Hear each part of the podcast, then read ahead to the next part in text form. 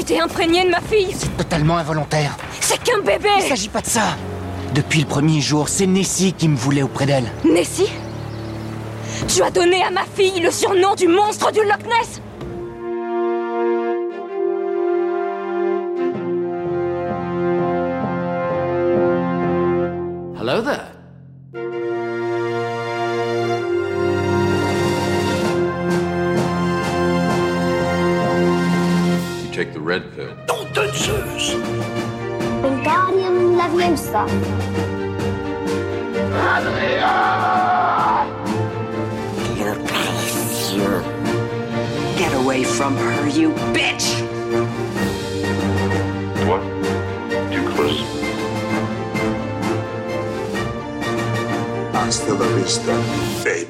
Salut mes petits boucliers humains et bienvenue dans La Saga, le podcast qui arrive enfin à la fin de sa pire saga. Ça y est, j'y suis. Ça fait deux mois que j'y suis, j'en peux plus. Sortez-moi de là. C'est bientôt fini, c'est bientôt fini. Je suis Sofiane Cassie et cette semaine, avec mon invité, on va vous parler de Twilight chapitre 5, Révélation deuxième partie, volume 5, épisode 8, Dance Machine 95.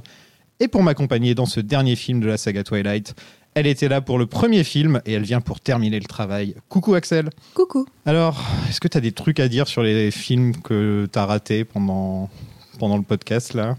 Les trois films d'avant? Que te dire si ce n'est que la qualité va décrescendo? À mesure que tu arrives au 5 et que là on est au paroxysme de l'indigence et que j'ai beaucoup défendu le premier et que je le défendrai toujours mais je défendrai pas celui-là, ça c'est sûr. Même moi, je pourrais défendre le premier. Euh, par contre, je sais pas, je... j'ai vraiment détesté le 4. C'est normal. Le 4 m'a vraiment, enfin, limite énervé, quoi.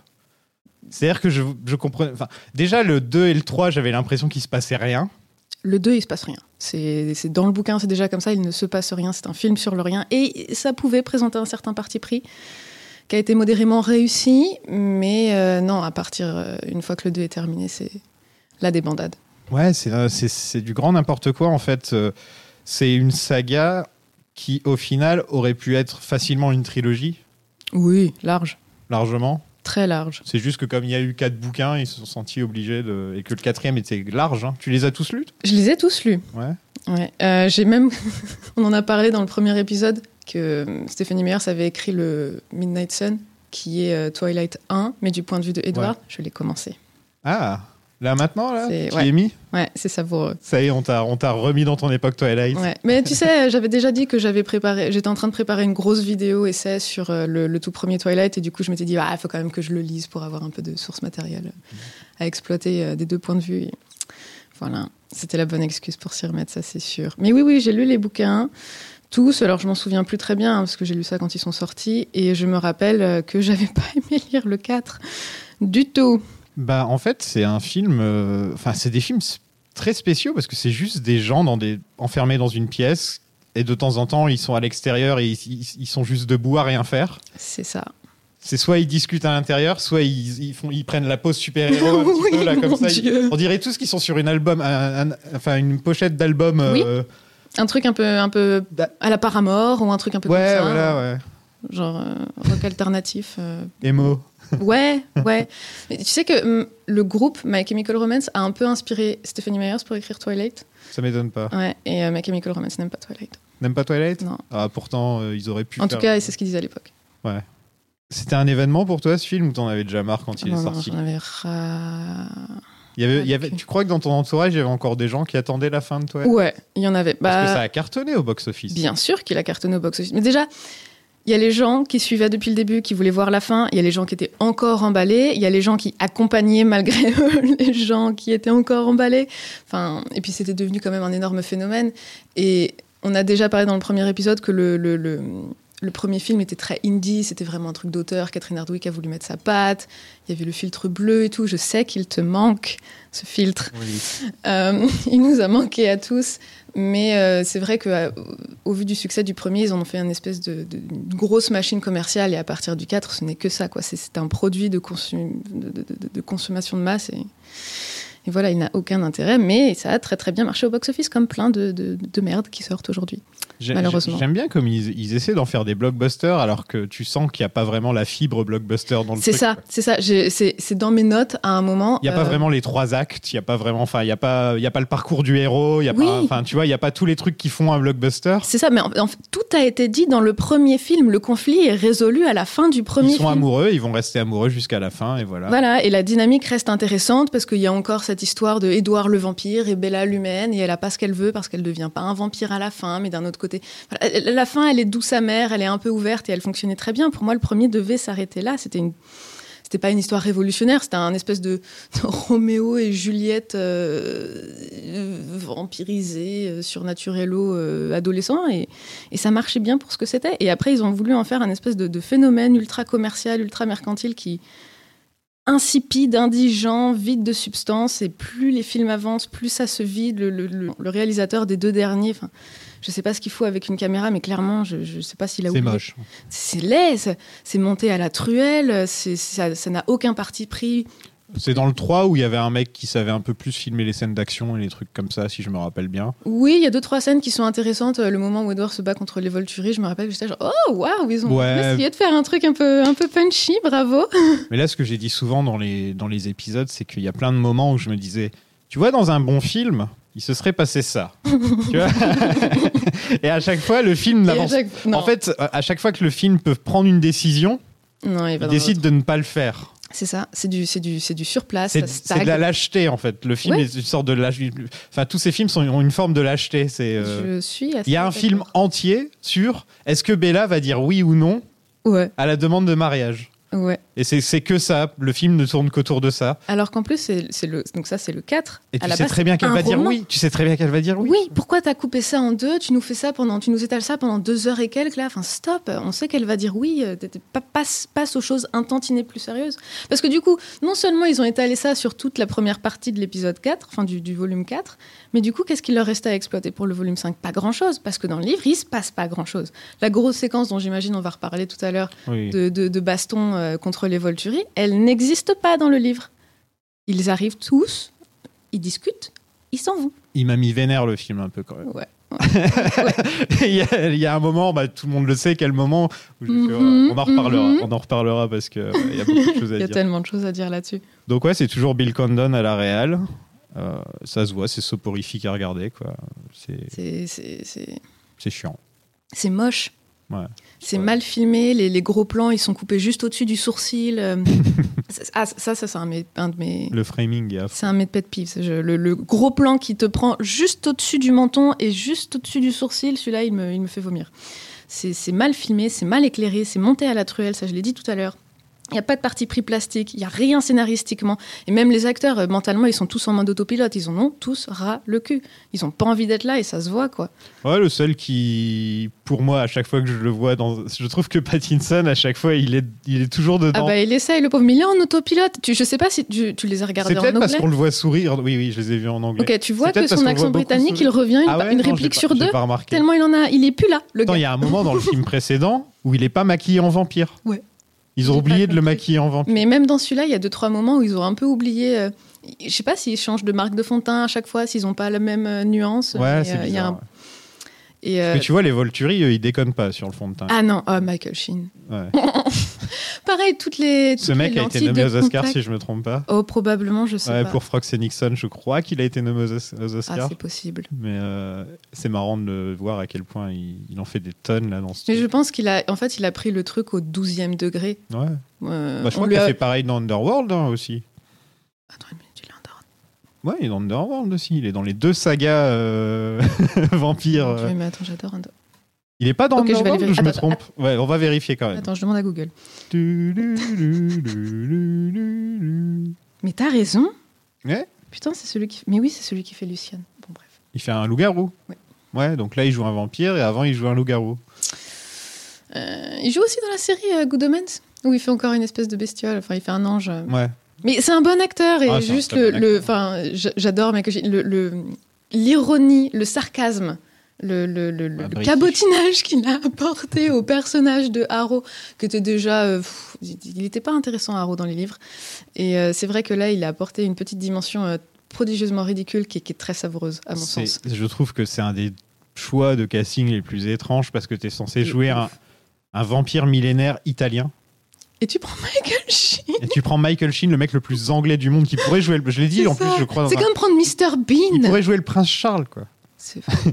Tu vois, ce serait pas choquant Oh, le s'il prince. jouait le prince Charles. Tu devrais pitcher ça pour The Crown. Ouais, trop tard. Ils ont Ah, pris, ah, euh, ça, ils ont pris l'acteur de The Wire au final. Bon, ça peut marcher aussi. Ça peut marcher aussi. Il n'y a pas grand chose sur la prod parce que les deux films ont été filmés euh, back-to-back, donc euh, pas grand chose à vous dire. Là, je suis désolé, je sais que vous adorez les infos sur la prod de Twilight, c'est tellement important. Mais il y a des, des infos importantes comme euh, six Raddy Awards, pire actrice, pire acteur, secondaire pour Taylor, Taylor Lautner, Oui. pire couple, mais euh, pour Renesmee et, euh, et Non, Jacob. sans blague Ils l'ont pas mis. Cette fois, ils l'ont pas donné à, à Edward et Bella, ils l'ont donné à Renesmee et Jacob. Non, on en parlera en très en longueur plus tard. Mais Et pire, Non. réalisa- et réalisateur, entre autres. Et euh, par contre, Taylor Lautner a gagné un prix au MTV Movie Awards Non, tu te de meilleure performance torse nu. J'ai l'impression qu'ils ont créé la catégorie juste pour lui. J'ai envie de. Là, c'est Chris Hemsworth qui, gagne- qui gagnerait tout là en ce moment, je pense. Il ressemble à un frigidaire quand même. Ouais, mais je pense que c'est lui, euh, ce serait lui ou un, ou un Henri Cavill ou un mec comme ça. Ouais. Hyper euh, protéiné, Ouais, voilà. musculaturé, déshydraté. Déshydraté. Ça, je l'ai vu dans le dernier Thor, là, où à un moment il est à poil. J'ai pas vu le Et tu te dis, le mec, il a pas dû boire pendant. Tu sais que c'est une, vra- une vraie méthode. hein. Ah ouais, Jackman en a parlé, il a failli s'évanouir sur le tournage de je sais plus quel Wolverine. Le gars, il, interdiction de boire pendant trois jours. C'est la limite euh, humaine. Mais, mais Lautner, je sais pas comment il a fait, parce qu'en six mois, il a pris, euh, entre le premier et le deuxième, il a pris en muscle, mais énormément, quoi. Euh, milkshake protéiné, C'est en se coupant les cheveux, peut-être. peut-être. le, le poids de tes cheveux Le est poids de parti dans cheveux. tes muscles. elle est affreuse, cette perruque. Ça lui allait pas si mal, hein, mais elle était même pas collée sur sa tête. quoi. Budget de 136 millions. Où ça? C'est un budget énorme. hein. Non, mais C'est plus ça, encore plus que le précédent, qui était déjà pas mal, qui était à 120 quelque chose. Euh, Oui. Et je sais pas où va l'argent. Je, je sais pas où c'est parti en fait, parce que clairement, c'est pas Les parti dans l'étalonnage. Les acteurs. Ouais, enfin. Peut-être Michael Sheen qui a demandé. un- non, je pense que lui, il a été payé comme Brad Pitt pour euh, le deuxième Deadpool avec une tasse de café parce qu'il a vraiment l'air de s'amuser. Le moment dans la grosse baston où il, il rencontre euh, Chuck Esme, euh, René Esme, moi je l'appelle Chuck Esme parce qu'elle a une tête de Chucky, Euh, où il la rencontre, il lui prend sa main et après il fait cette espèce de rire super bizarre là, tu vois, Il- en fait, on dirait qu'il se frotte la moustache un petit peu. Il c'est très ça, méchant de Disney. hein. un méchant de, de- de James Bond fait par Disney. Ouais, ouais. Tu- Tu t'attends à le voir se retourner avec un chat euh, sur les genoux et il va chanter une chanson. c'est ça. Donc, box-office de 830 millions, qui est, ce qui est énorme. Ce qui est Ce qui prouve quand même que la saga a, a marché sur le long terme. Tu vois, elle s'est pas essoufflée. euh. Par exemple, les Hunger Games, je pense pas qu'ils ont aussi bien marché. Le- les derniers, ils ont aussi bien marché que le premier, par exemple? Euh, je sais pas, je suis pas très calée dans les Hunger Games parce que j'avais Ouais. pas franchement accroché à Donc, C'est le l'époque. premier exemple qui me vient à l'esprit en rapport avec les trucs Young Adults comme ça. Bah, de toute façon, Twilight avait un peu impulsé le, le- le phénomène, donc euh, ça m'étonnerait pas que les chiffres soient un peu similaires d'une saga à une autre, mais bon, après ça se vérifie. Je sais pas si ça a bien- aussi bien fonctionné. Ce que je sais, c'est que en tout cas, c'est sûr que Twilight 5 est aussi bien marché au box-office, étant donné qu'ils en ont fait un espèce de produit commercial vide de sens et de parti pris. Bien sûr que ça fonctionne. Après, euh, les bouquins étaient comme ça. hein. Je veux dire, c'est quand même une mormone euh, qui a ses- son idée Ah, ça. bien spéciale de la, euh, du mariage, qui a quand même inventé le truc de l'imprégnation, qui est quand même un Mhm. concept euh, Mhm. bien spécial. Mhm. Ah oui, je vais m'imprégner d'un bébé. et après, je vais être son babysitter. Voilà. Grooming c'est même plus du grooming. C'est c'est non. Tu sais qu'ils ont prévu de faire. euh, alors je sais pas si c'est un spin-off. euh, J'ai vu en 2017, il racontait ça, mais c'était il y a longtemps quand même. euh, mais je crois que c'est toujours prévu qu'elle écrive une suite qui soit basée justement sur le couple René et Jacob. Jacob et René. Ouais. Le, le, le, le truc qui a fait le plus de, de backlash de toute la saga, Stéphanie Meyer, elle a vu ça et elle s'est dit Hmm, on va faire là-dessus. On va faire là-dessus. C'est incompréhensible. Je ne comprends pas que ça a été. euh, Parce qu'en plus, il y, a- beaucoup de choses dans les livres qui n'arrivent pas dans les films. Donc, prends une décision exécutive et enlève ça, en fait. C'est juste pas possible. Tu peux pas avoir un adulte qui s'imprègne d'un bébé, puis d'un enfant qui grandit, et après avoir un montage dégueulasse de Alice qui voit le futur et où tu vois tout le monde supposément heureux. Non, c'est pas possible de faire ça. C'est non. C'est non. Il y avait quoi de, dans le bouquin d'important qui n'est pas dans les films? Oh bah là, j'ai pas. J'ai pas plus de Charlie? Oh, si seulement. Bah, tu sais, les bouquins, ils sont écrits du point de vue de, de Bella, hein, donc euh, il y a beaucoup de. On a toujours l'impression qu'elle est vide, et elle est un peu vide. On en avait parlé dans le premier truc, c'est ce qui permettait aussi de. La voix fonctionnait en fait. La voix fonctionnait dans le premier, mais c'est surtout que dans les livres, ça permettait vraiment aux jeunes filles de s'identifier au personnage. Elle avait vraiment créé, enfin Stephanie Meyer avait créé un modèle taille unique en termes de personnage où n'importe qui pouvait plus ou moins se reconnaître dedans, parce qu'elle n'avait pas plus de personnalité que ça. Euh, mais en termes d'événements, euh, non, je sais, tu sais, les livres sont lointains, donc je sais pas ce qui s'est pas, ce qui a est plus apparu dans le livre. Mais en règle générale, quand tu adaptes un livre, il y a forcément des choses qui n'arrivent pas dans le film final ou qui sont modifiées justement pour que ça colle cinématographiquement et que ce soit. Ces deux médiums qui sont tellement différents, tu es obligé d'avoir des divergences à un moment ou à un autre. Mais il faut que ce soit judicieux. Et là, ce qui aurait été judicieux, c'est d'enlever tout ce segment narratif-là parce que c'est pas possible. Bah, après, t'enlèves ça, il reste plus grand chose dans le film. Je sais. Mais il y a déjà pas grand chose dans le film parce que il y a, y a- pas de, a pas vraiment de conflit. Ça y est, Bella, elle est devenue vampire euh, à la fin du précédent. Donc qu'est-ce qu'il te reste à faire maintenant? Ce qui aurait été vachement intéressant et ça, ce qui est pas, pas dans le livre, donc ils pouvaient pas l'inventer non plus. Mais ce qui aurait été super intéressant, c'était justement de voir Bella appréhender cette nouvelle, cette nouvelle nature vampirique et se rendre compte que c'est pas euh, le monde tout rose qu'elle s'imaginait où elle devient jolie et intelligente et assurée, etc. Et où, où on- aurait pu la voir euh, vraiment euh, se battre robes. contre des pulsions, avoir envie de bouffer son père, son enfant, enfin ce genre de truc, ça aurait été super intéressant. Et non, au lieu de ça, tu la vois courir dans une forêt avec une robe bleue et un brushing et bouffer une putain de biche. Enfin, faut arrêter quoi. Non, c'est un cougar. Je propose qu'on passe au film parce que là, t'es déjà lancé. là. Ouais, vas-y. Allez, c'est parti. c'est parti. Ouais.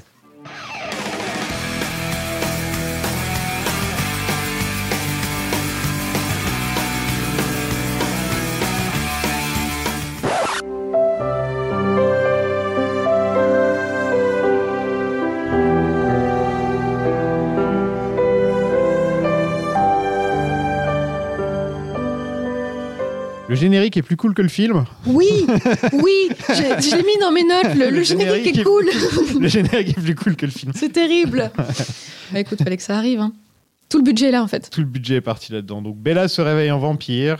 Et comme tu disais, elle va courir dans les bois. C'est une tradition dans les Twilight d'aller courir dans les bois. C'est dans chaque Twilight. Et à chaque fois, c'est moche. Et à chaque fois. À chaque fois, on dirait que c'est que depuis. Merde, je vais parler de Star Wars. que depuis la course poursuite en, en speeder bike dans le Retour du Jedi, il n'y a Mhm. pas eu d'avancée technologique. Il n'y a pas eu d'avancée technologique. En fait, c'est exactement, c'est toujours aussi moche, quoi. C'est affreux. Dans le, dans le premier, pour faire les effets de, de course, ils les avaient mis en fait sur des tapis Sur roulants, tapis roulant. recouverts de feuilles. Et après, donc, ils devaient courir par-dessus le tapis. Et du coup, ça faisait cet aspect un peu course pas naturelle. Et je sais pas comment ils sont démerdés dans les derniers, parce que c'était plus cette technique, si je me souviens bien. Mais c'est pas regardable. Visuellement, c'est infect. C'est horrible. Je... Comment tu peux avoir un budget pareil? C'est ça La relance- manière dont c'est filmé. À un moment, elle grimpe la colline, elle grimpe euh, une montagne, là. Oui Mais on dirait, euh, je sais pas, moi, on dirait l'exorciste ou un truc dans le genre. quand tu la vois. Et ça aurait presque été plus intéressant que ça vire là-dedans. On dirait tu que sa tête va se retourner, tu vois. C'est, c'est- j'ai- le truc a pas été fini en post-prod, c'est pas possible autrement, ou je, je sais pas sur quoi, enfin, je sais pas ce qui s'est passé. Mais ça même rel- les choix de plans et tout, c'est très étrange, quoi.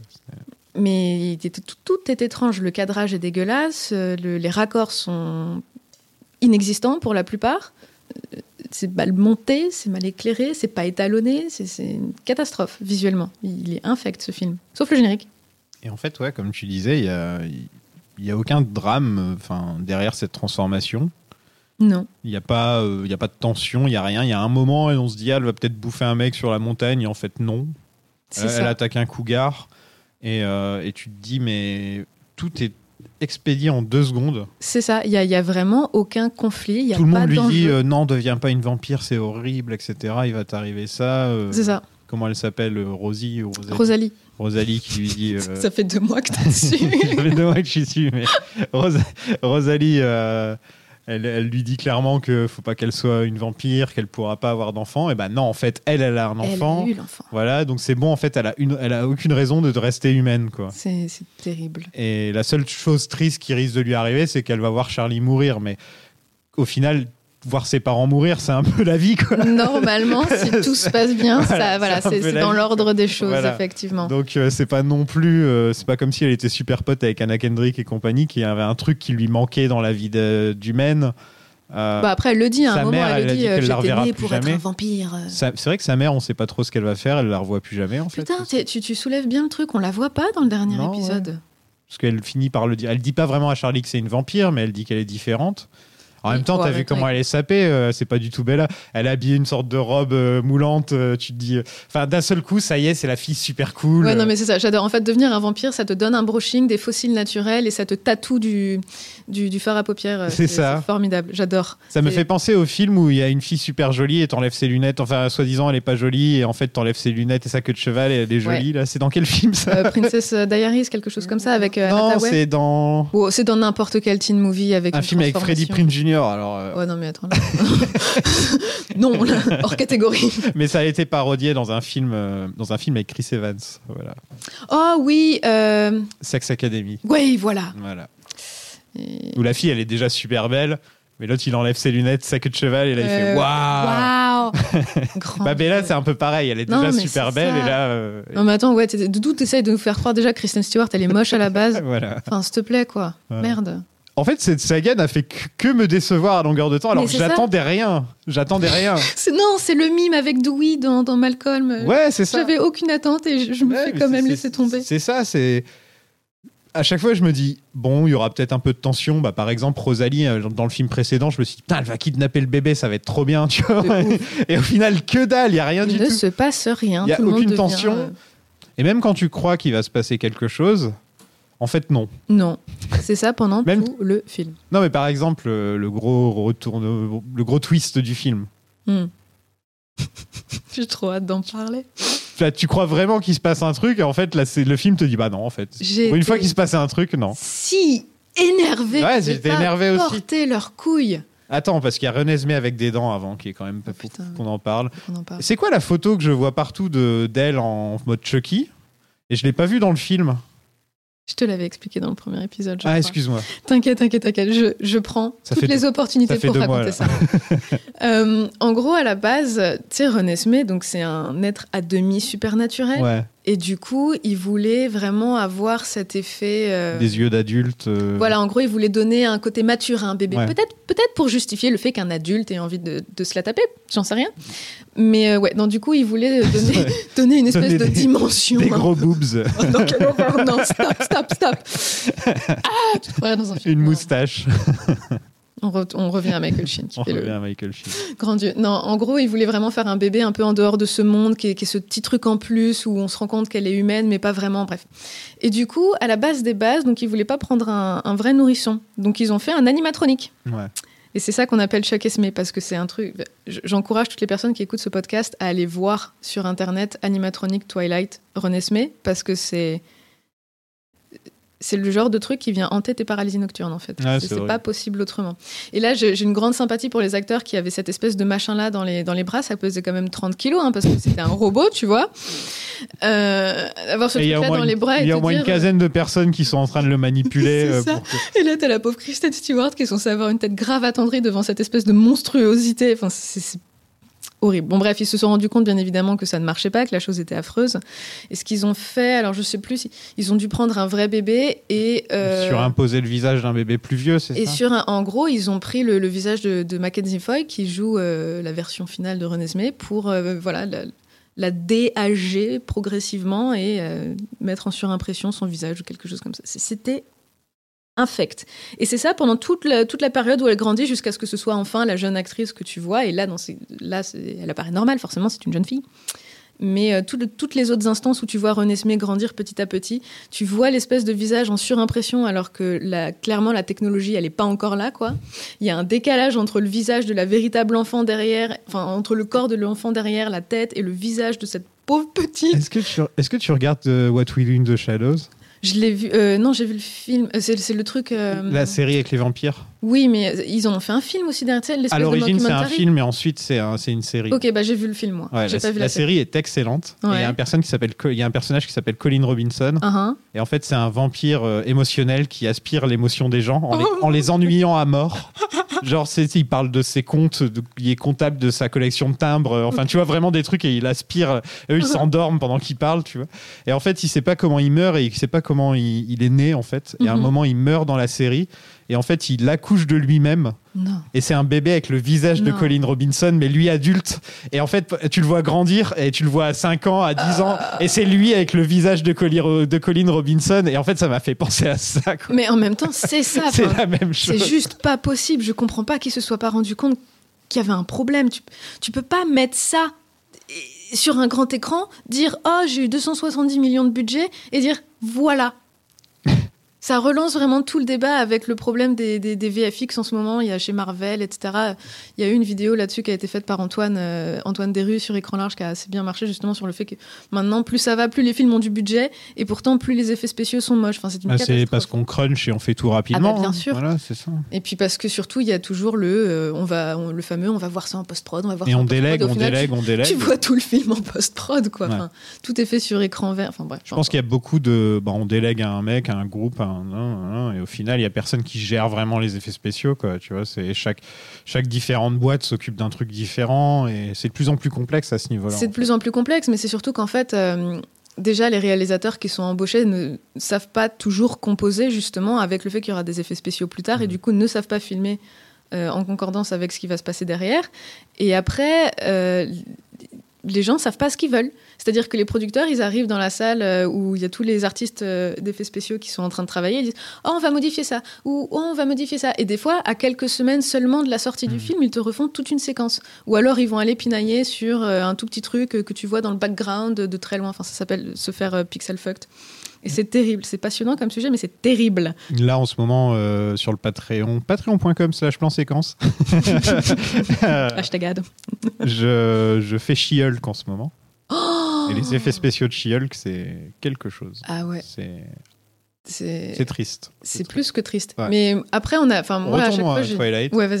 Retournons Retournons à Twilight. Twilight. Il y a enfin un petit moment où quelqu'un, enfin c'est en l'occurrence c'est Bella, qui juge enfin Jacob, Mhm. et qui, va, qui a envie de lui en coller une, d'ailleurs Uh-huh. elle l'attrape, C'est la meilleure scène du et film. tu te dis ah trop bien, Il va se passer quelque il va chose. se passer quelque chose, elle va virer Jacob, lui il va être triste parce que sa femme, euh, sa femme bébé, euh, il peut plus l'approcher, etc. Sa femme bébé. Jamais ça voix haute. Baby wife. Oh mon dieu. Sugar Baby prend un tout autre sens. Oh là là. On pense qu'il va se passer quelque chose. On pense qu'il va y avoir un moment où il y aura de la tension avec Jacob qui va peut-être stalker, tu vois, ou un truc Un comme vrai ça. conflit, un vrai chose. conflit. Non, c'est juste pour la blague, elle le revire et ensuite, euh, bon, en fait, euh, en fait, il protège ma fille, donc c'est pas grave. euh. C'est ça. Protect my daughter. J'étais là genre non mais c'est pas possible, tu peux pas dire ça. C'est une enfant, ta fille. Et lui aussi, c'est marrant hein, quand même parce qu'il fait, euh, il était horrible pendant quatre films, Ouais. horrible. Hein. À Infect. part dans le premier. non, dans le premier, dans le premier, Mais- il a un côté sympathique. il était horrible et enfin c'est tout, toute la toxicité possible euh, dans, dans son personnage. Et là d'un coup, en fait, le, le gros problème c'est qu'il était amoureux de Bella. Oui. Et là il s'est imprégné de sa fille et Bella n'existe plus. Bella n'existe plus. Et attends, parce que il dit à un moment justement, euh, non, mais euh, tout ce qu'on avait entre nous, etc., c'était à cause de Renesmée, c'était parce qu'elle faisait partie de toi. Mais si tu suis cette logique, C'était à cause de ses ovaires. ouais, non, mais si tu suis cette logique, ça veut dire que mon gars, t'es censé être amoureux d'Edouard et de ses testicules. Ah bah oui, Tu vois Enfin, je. ça, ça aurait été un triangle amoureux. Ça aurait été un triangle amoureux. Jacob qui se met torse nu devant Edward, Bah, en même temps, il le fait plusieurs fois. il hein. le fait tout le temps, ouais. Ouais, non. euh, Là, il est pas trop torse nu dans ce film-là. je... Il se met, à- il se- devant Charlie, à un moment, il se met torse nu, mais sinon, je crois que c'est la seule. euh, Franchement, l'acteur qui fait Charlie, euh, Eddie Burke, ou quelque chose comme ça, je. Je l'ai pas revu dans d'autres trucs, lui. Ah si, il a fait une série assez récemment. euh, j'ai pas vu ce que ça donnait, mais je l'ai, j'ai vu passer la bande-annonce et je me suis dit, oh, Il est très bien. il est très très bien. Mais surtout, c'est, vraiment le seul adulte responsable, c'est le seul acteur responsable. C'est, la figure responsable de toute cette saga. Et le pauvre, il voit ce. Il, il est complètement en dehors de toute cette narrative, euh, les vampires, les loups-garous, le surnaturel, etc. Et là, du jour au lendemain, t'as un gamin que t'as vu grandir, t'emmener dans la forêt, commencer à se dessaper, te dire il y a des choses très étranges dans ce monde et il faut que vous voyez ça. Et le mec, pile à ce moment-là, il déboutonne sa- son pantalon et il commence à se. dé- Enfin, non, non. Je sais que le réalisateur, il a voulu faire un truc un peu drôle là, mais non. Non, et en plus, quand tu réfléchis, euh, Non, Non, faut pas réfléchir quand tu le regardes. c'est encore une fois Jacob qui, euh, qui fait des choix qu'on, enfin, dans le dos de. Enfin, il prend des décisions pour les autres. C'est ça. C'est encore Jacob qui va dans le dos de Bella pour dire bon bah c'est moi qui vais qui vais annoncer à ton père ce que t'es et t'as pas le choix. Voilà, c'est tout, c'est comme ça. Euh, toi, t'as fait ton choix de, de devenir vampire. euh, bah, moi, je vais faire mon choix de, de mêler ton père à tout ça, quoi. Exactement. Et de le mettre en danger, euh. De le mettre en danger avec des, des vampires qui pensent qu'à le bouffer, quoi. Exactement. Ouais. Non, mais c'est un chic type, Jacob. Ouais, mais- Bien sûr que je les confierai à mes enfants. que- Après, tu, tu n'as pas parlé de la fameuse réplique. Je, je suis très déçue. Quelle réplique Tu as nommé ma fille d'après le monstre du Loch Ness Ouais, ça c'est marrant. Celle-là. Ça c'est marrant. T'imagines la pauvre Kristen Stewart qui a lu ça et qui s'est dit je vais devoir dire ça en ayant l'air sérieux et menaçant. Et après on dit que c'est pas une bonne actrice dans ce film. Ah là, elle joue, en tout cas, elle joue différemment de la Bella qu'on voyait dans les films précédents. Ah bah en même temps elle avait pas le choix. Elle a dit dans une interview euh, sur le, le plateau du tournage que juste du, du- du tournage du 5 que justement maintenant c'était une toute nouvelle appréhension du personnage parce que euh, j'imagine que le vampirisme a été une espèce de, métaphore du passage à l'âge adulte ou je ne sais quoi et du coup elle devient beaucoup plus assurée donc elle pouvait plus bégayer et puis c'est un être surnaturel donc elle expliquait que en gros chaque action, chaque pensée, chaque parole du personnage ont eu lieu dans l'esprit du personnage avant même que ça ne se soit passé. Donc tu dois avoir toujours cette espèce d'assurance euh, à transmettre au spectateur du euh, voilà, je, je sais ce que je vais faire, je sais ce que je vais dire. Enfin, je voilà. Donc elle pouvait plus bégayer, trébucher, être maladroite, etc. Et du coup, c'est une toute autre. euh, Elle se tient droite aussi. Et elle se tient droite. Ben, elle le dit aussi justement à un moment. Je suis obligée de me tenir super. euh, Ouais. super droite, super stricte, super euh, un peu comme une danseuse de ballet justement parce qu'elle est censée être complètement rigide, elle a plus cette souplesse humaine, le fait de s'avachir, etc. Et ça a été un peu difficile à appréhender euh, physiquement. Et, euh, et j'ai trouvé ça tellement dommage. Le fait que Bella devienne un vampire, déjà dans les livres, ça m'avait agacé, mais alors le traitement avec lequel ça. Enfin, la façon dont ça a été traité dans les films m'a gonflé, mais au plus haut point. J'ai vraiment pas aimé ça. Quoi. Déjà, elle avait le côté un peu Marissou, dont on avait un peu parlé précédemment, où effectivement, tous les mecs, euh, elle attire tout le monde, euh, alors qu'elle a rien de spécial, elle a pas de personnalité plus que ça, etc. Et ça, c'était pas quelque chose qui me dérangeait, je l'avais déjà dit. Mais là, elle devient cette espèce de vampire parfait, qui a un self-control euh, incroyable, qui a son formidable brushing, qui commence à s'habiller différemment. Elle a pas soif. Elle a pas soif, ça me rend folle. Alors que quand tu vois les nouveau-nés dans le, dans le 2 ou le 3 Mais c'est des sales bêtes, quoi. Euh, enfin, ouais. Ça fait quatre films qu'on est en train de te, de rabâcher euh, euh, toutes les 30 secondes qu'elle va devenir un espèce d'animal sans foi ni loi, que ça va être un espèce de monstre, qu'elle pourra pas se contrôler, qu'elle aura envie de bouffer père et mère, qu'elle va faire des choses affreuses, que, que c'est un destin terrible, qu'elle sera incontrôlable pendant plusieurs mois après sa nouvelle naissance, entre grosses guillemets. Et au final, tu, tu la vois juste faire un putain de marathon avec son mec dans les bois. Enfin, faut arrêter, quoi. Merde, elle se tape un cougar au petit-déj et ça s'arrête là. Arrête. Mais c'est vrai qu'il y, a- un gros problème à ce niveau-là, quoi. Ça aurait été tellement, c'est ce que je disais tout à l'heure, ça aurait été super intéressant. Oh, pas nécessairement d'en faire tout le sujet du film, mais au moins de consacrer une demi-heure, euh, une vraie demi-heure, quelque chose d'intéressant au fait de, de l'avoir appréhendé cette nouvelle nature et de se rendre compte que c'était pas aussi facile que ce qu'elle s'imaginait. Parce que là, ça fait euh, quelques temps qu'elle est avec Edouard, qui est un vampire depuis plus de 100 ans. Donc forcément, le mec, il a appris à se contrôler, machin, gna gna. C'est chouette. Elle est avec une famille de putains de vampires vég- végétariens, là. Donc, Et- bien sûr que ça a l'air simple. Et au final, ça aurait été cool de voir que, bah non, c'était pas simple et que ça prenait du temps d'apprendre à se contrôler. Et il y a une scène de sexe vampire qui est plan-plan, mais euh, Ah, les fondus enchaînés. les Formidable. fondus enchaînés et tout, enfin, on en montre le moins possible pour Ah, c'est pas être traité d'art, tu vois. Faut vraiment qu'on fasse gaffe. PG-13. C'est très très PG-13. Et bon, étant donné que ils ont détruit une chambre, de- une, une chambre dans le film précédent, parce que Edward, il a, il- et encore, il se contrôlait, il disait, je me contrôlais et tout. Là, euh, ça a l'air, euh, enfin, ils ont rien détruit. euh, C'est, des... Ils font des petites préliminaires, quoi. Ouais. C'est, mignon tout plein. Ouais, c'est très mignon. Et après, elle a l'audace de se blottir contre lui et de lui dire Waouh, tu te retenais vachement avant, c'est vrai. Ouais. Meuf, il s'est rien passé là. La meuf qui a jamais eu un orgasme de sa vie. c'est ça, s'il te plaît, va juste acheter un vibro qu'on en finisse, c'est pas possible ça. Mais le pauvre Charlie, quand on réfléchit, euh, c'est dommage, on le voit plus après dans tout, dans tout On le reste de la saga, euh, dans tout le reste du film, on le voit plus. C'est que là où on le voit. Si tu le revois ponctuellement, euh, tu le vois dans une espèce de pseudo-séquence à Noël où tu vois qu'il s'est retrouvé quelqu'un et où Ah oui, c'est vrai, il est avec une des filles de la tribu ou un truc comme ça. Ouais. crois. Euh, comment ça s'appelle? Sous. Sous. Et euh, non, mais il fait acte de présence, hein, très Sous la. Sioux Sous la Sioux. Oh mon dieu. Pardon. Qui en plus. Mais oui, non, non, il fait vraiment acte de présence. C'est dommage, c'est c'est un des personnages les plus intéressants. euh, Malgré lui, j'imagine. En fait, les scénaristes en ont fait un personnage intéressant sans le vouloir. Mais c'est aussi euh, pareil, Bella elle fait du bras de fer avec Emmett et- à la scène où elle détruit le, le rocher, là, comment c'est mal fait. en fait, tu vois, Kristen Stewart, elle sait pas mettre un coup de poing, quoi. C'est vraiment. Elle sait pas mettre un coup de pied ou un coup de poing, elle est là. Ah Alors que pourtant, elle est connue pour être très physique sur les, sur les tournages. Enfin, elle hésite vraiment pas à y aller à fond et à se Bah, à mettre cette dedans. époque-là, et- c'était autre chose, peut-être. Je sais pas, mais t- je sais pas ce qui s'est passé sur ce tournage de toute façon. Clairement, il y a quelque chose qui s'est passé, mais qui s'est pas bien passé. C'est- Visuellement, c'est indigent. euh, Enfin, c'est pas. Mais ouais, c'est cette espèce de séquence où on te montre bien que c'est elle la plus forte et qu'elle est vachement plus, elle est plus intelligente. C'est même plus une Marissou à ce Non, non, mais c'est ça quoi. Enfin, c'est le. Elle était la plus reine intéressante. C'est ça. Elle était plus intéressante en étant Bella. euh, Bella, pas de personnalité. Au moins, elle avait un truc. Elle était un peu maladroite. Elle avait un côté attachant. Elle avait un Elle côté. humaine, quoi. C'est ça. Là, elle est parfaite, il il y a aucune raison de suivre un personnage parfait, quoi. Bah c'est ça, et pourtant ils appuient bien sur le fait qu'elle est parfaite pendant tout le film, et euh, je, je, vois pas quelle a été la direction artistique derrière. À quel moment tu te dis, oh je vais faire un personnage parfait sans aucun conflit, et les gens ils vont suivre ça pendant deux heures. Parce que le vrai faux conflit du film, après c'est cette histoire de bébé qui veut se faire buter par euh, les Volturi, enfin les Volturi veulent buter le bébé quoi, sous prétexte que il y a une blondasse qui a cru voir un enfant vampire et qui a pas checké ses sources. Toujours checker vos sources. Et personne n'y croit une seule seconde. Bien sûr que tu vas pas tuer le bébé du, père, du couple principal euh, dans le dernier film.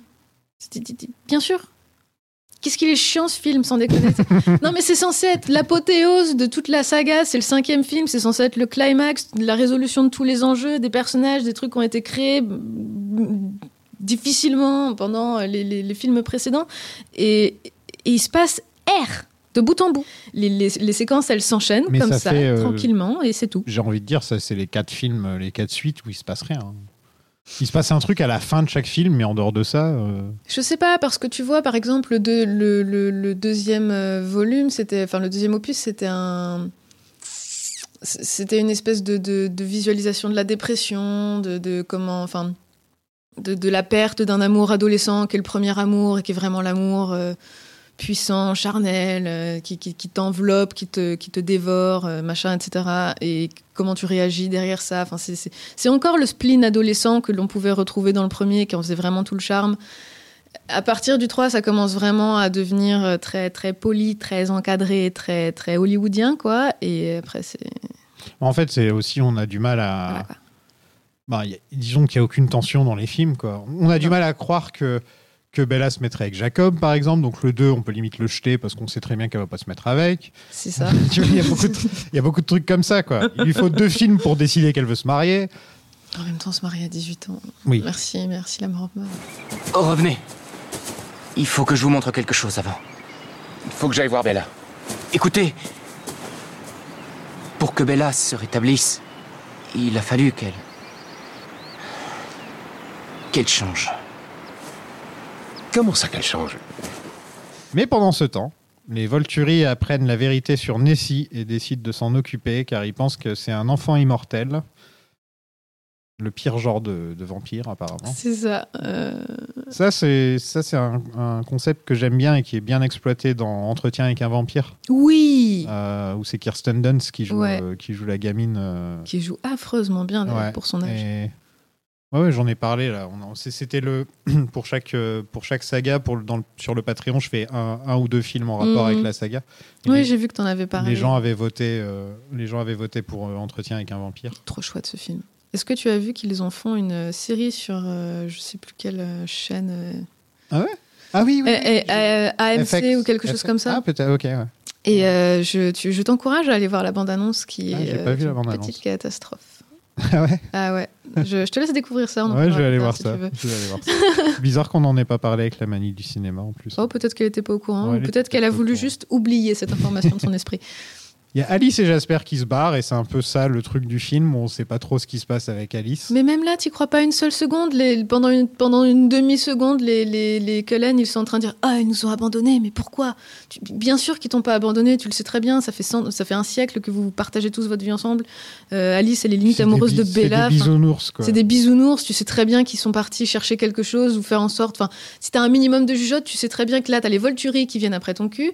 Et Arrow, on a toujours voulu après Alice. C'est pas très très bien expliqué dans les films et dans les, dans, dans les livres. C'est vraiment. euh, c'est le gros truc, quoi. Arrow, il veut Alice pour son pouvoir, machin. C'est un collectionneur de vampires avec des pouvoirs extraordinaires. Donc, bien sûr qu'elle va s'en aller pour protéger tout le monde pendant 30 secondes. Réfléchissez. Merde. Personne ne réfléchit dans ce film. Oui, mais il y a Rami Malek. Il y a Rami Malek. tu ne peux pas savoir combien j'étais heureux. En fait, la première fois que je l'ai vu, j'étais ado, donc j'étais pas encore amoureuse de Rami Malek, même si j'avais déjà vu euh, La Nuit au musée. C'est un acteur un que peu, voilà. moi, par contre, j'ai- je, je suis vraiment T'as pas pas le droit fan. de dire ça. Je T'as suis pas le droit de vraiment dire ça. pas fan. T'as pas le droit de dire ça. Non, non. Pas, pas face à moi. Bref. Et, et du coup, quand je l'ai revu euh, pendant un marathon avec mon mec euh, de Twilight, parce que oui, c'est arrivé, euh, j'ai revu le truc et j'étais genre, mais putain, mais il y a Rami Malek là-dedans. Mais d'ailleurs, il y a un bon casting. Hein. Il y, a, il y a Oh. plein de. Dans t'as Lee Pace, Dali Pace. ouais. t'as Rami Malek, t'as t'as Michael Sheen, bon, il était déjà là avant. Et il y, en a- il y a. hum, mince, Il y a Bunk de The Wire. Voilà, il y a Bunk de The Wire. Bon, il est là pendant deux secondes, mais deux secondes que tu savoures. Donc lui, il a le pouvoir des éléments, comme dans Avatar. quoi. Truc absolument le dessin pas animé, hein, exploité d'ailleurs. Il y a des Amazoniennes qui sont là. Donc il y a Lee Pace aussi. Et il y a des mecs avec des accents ridicules aussi. euh, Moi, je suis le- Oui. le, le méchant russe. ah. Je trouve euh, ce qui est un peu étrange avec les, les- les vampires, euh, c'est qu'il y en a où on dirait des gros clichés euh, émo dans leur manière de s'habiller. Ah. Il y en a d'autres, ils viennent d'une tribu. Euh, il y en a d'autres. Enfin, ça m'étonne, ça m'aurait pas étonné d'en voir, de voir un Français arriver avec le- la marinière et la baguette. C'est ça, c'est ce que j'allais te dire. Tu remarqueras qu'à chaque fois qu'il y a un personnage qui n'est qui n'est pas, enfin qui n'est pas américain, j'allais dire qui n'est pas blanc, mais qui, juste qui n'est pas américain, qui débarque dans le, c'est un énorme stéréotype. Quoi, t'as les. Amazoniennes qui arrivent avec euh, avec euh, les- les- des peintures sur le, enfin pff, non. Déjà, déjà les clichés. Les clichés racistes, etc., avec les kilotes, euh, c'était, c'était déjà très, très, très, très borderline. Mais alors là, quand tu vois tout le monde arriver, euh, c'est juste pas possible, quoi. Enfin, cache ta C'est vrai qu'elle dit un peu que la tribu euh, native américaine, c'est euh, bah, c'est des animaux euh, qui pensent qu'à qu'à se battre, qui pensent, qu'à- qui, qui pensent comme des animaux. Il y a Qui un sont alpha. abusifs avec a- leurs femmes. Ouais, il y a un alpha, et puis c'est eux qui choisissent la femme et ils deviennent âmes sœurs comme ça. Oui, parce que on dit toujours ah ouais, je m'imprègne, alors j'ai pas le choix d'être amoureux de toi, mais la personne en face, elle est là genre ah ok, bah euh, bah ok. Du coup, c'est- l'imprégnation elle est pas mutuelle, c'est pas un loup-garou, donc euh, Moi, j'aimerais bien qu'on le consentement Oh no. Bella apprend à être un bouclier humain. Elle a les mêmes pouvoirs que la femme invisible, en fait. c'est vrai, elle peut faire des boucliers. C'est vrai, c'est vrai. J'avais pas, j'avais pas vu cette analogie là. Donc voilà, on se de- je, je me suis pas mal demandé quel sera le pouvoir de Bella, etc. Et en fait, c'est le truc le plus nul du monde. Et on essaye de te faire croire que c'est impressionnant. Alors que à côté de ça, t'as un bâtard qui est en train de pouvoir manier les quatre éléments, une meuf qui fait de l'électricité avec son corps, quelqu'un qui peut te mettre n'importe quelle vision dans l'esprit, et là on te dit, Il y en a une qui a la force. il y en a, t'en as une qui a la force, t'en as une qui peut voir l'avenir, enfin, et là on te dit, C'est quoi, Edward Son Ah. truc, il lit les paroles. Il lit les lit pensées. ouais. non mais s'il te plaît. Forcément, c'est un stalker, donc c'est pas plus Bah, bien sûr. sur les pensées. hein. Ça va bien avec son personnage. Ça va bien avec son Par contre. Bella en bouclier, étant donné que c'est toujours les autres qui font bouclier pour Bella, C'était un peu ironique, effectivement. voilà. Elle, elle a jamais été un bouclier, c'est toujours les autres qui la protègent pendant les quatre films. Après, ce qui est assez rigolo, bah, justement, ça peut, ça peut être, euh, ça peut être une façon justement de renverser la balance et de dire maintenant c'est moi qui défends après m'être fait euh, défendu, défendre pendant euh, quatre films, mais Mais c'est mal euh, amené. ouais. c'est mal amené et puis c'est surtout que, enfin, t'as plutôt l'impression que c'est juste le prolongement d'un personnage qui est passif jusqu'au bout quoi. Quand tu vois Carlyle qui lui dit oh c'est un pouvoir défensif, tu te dis bah bien sûr que c'est un pouvoir défensif pour Bella. Bien sûr qu'elle va pas avoir un truc super badass. Des lasers. des lasers. J'ai envie de parler de ça. T'as vu que le film, il est beaucoup plus court que les autres. Hein? Euh, il bah, c'est quoi, pas, l'im- 15 minutes de moins que les autres c'est pas l'impression que ça m'a donné quand je l'ai vu. hein. Moi non plus. Parce que du coup, je l'ai revu dans, dans le train hier, histoire de l'avoir bien frais euh, dans, dans mon esprit. Et, euh, et c'était euh, Grenoble-Paris, donc trois heures. Et ben, je l'ai senti passer les deux heures de Twilight. Hmm. Mhm. C'était très long. Ma vie humaine était terminée. Mais je me sentais plus vivante que jamais. J'étais née pour être vampire. C'est l'heure de la confrontation avec les Volvo. Il y en a beaucoup des Volvo là, ils sont tous venus. Ils sont tous venus. J'aime beaucoup, c'est qu'ils sont genre à 100 mètres l'un de l'autre et ils murmurent. Et ça, j'adore toujours quand c'est comme ça. euh. Dans les films, c'est toujours génial quand les mecs ils sont super loin l'un de l'autre et ils sont là. Ah, ça me fait plaisir de te voir, Edouard. Le mec, il est à 200 mètres. Comment Après, ça s'excuse par le fait, vampires. justement, C'est des vampires, ils peuvent s'entendre. ridicule, C'est juste ridicule. Quoi. Ils essaient même pas de, monter un peu le ton. euh. Non. Qu'est-ce qu'elle lui fait, Renesmée, déjà? Elle lui fait voir Elle son- lui touche le visage pour lui montrer comment elle est née.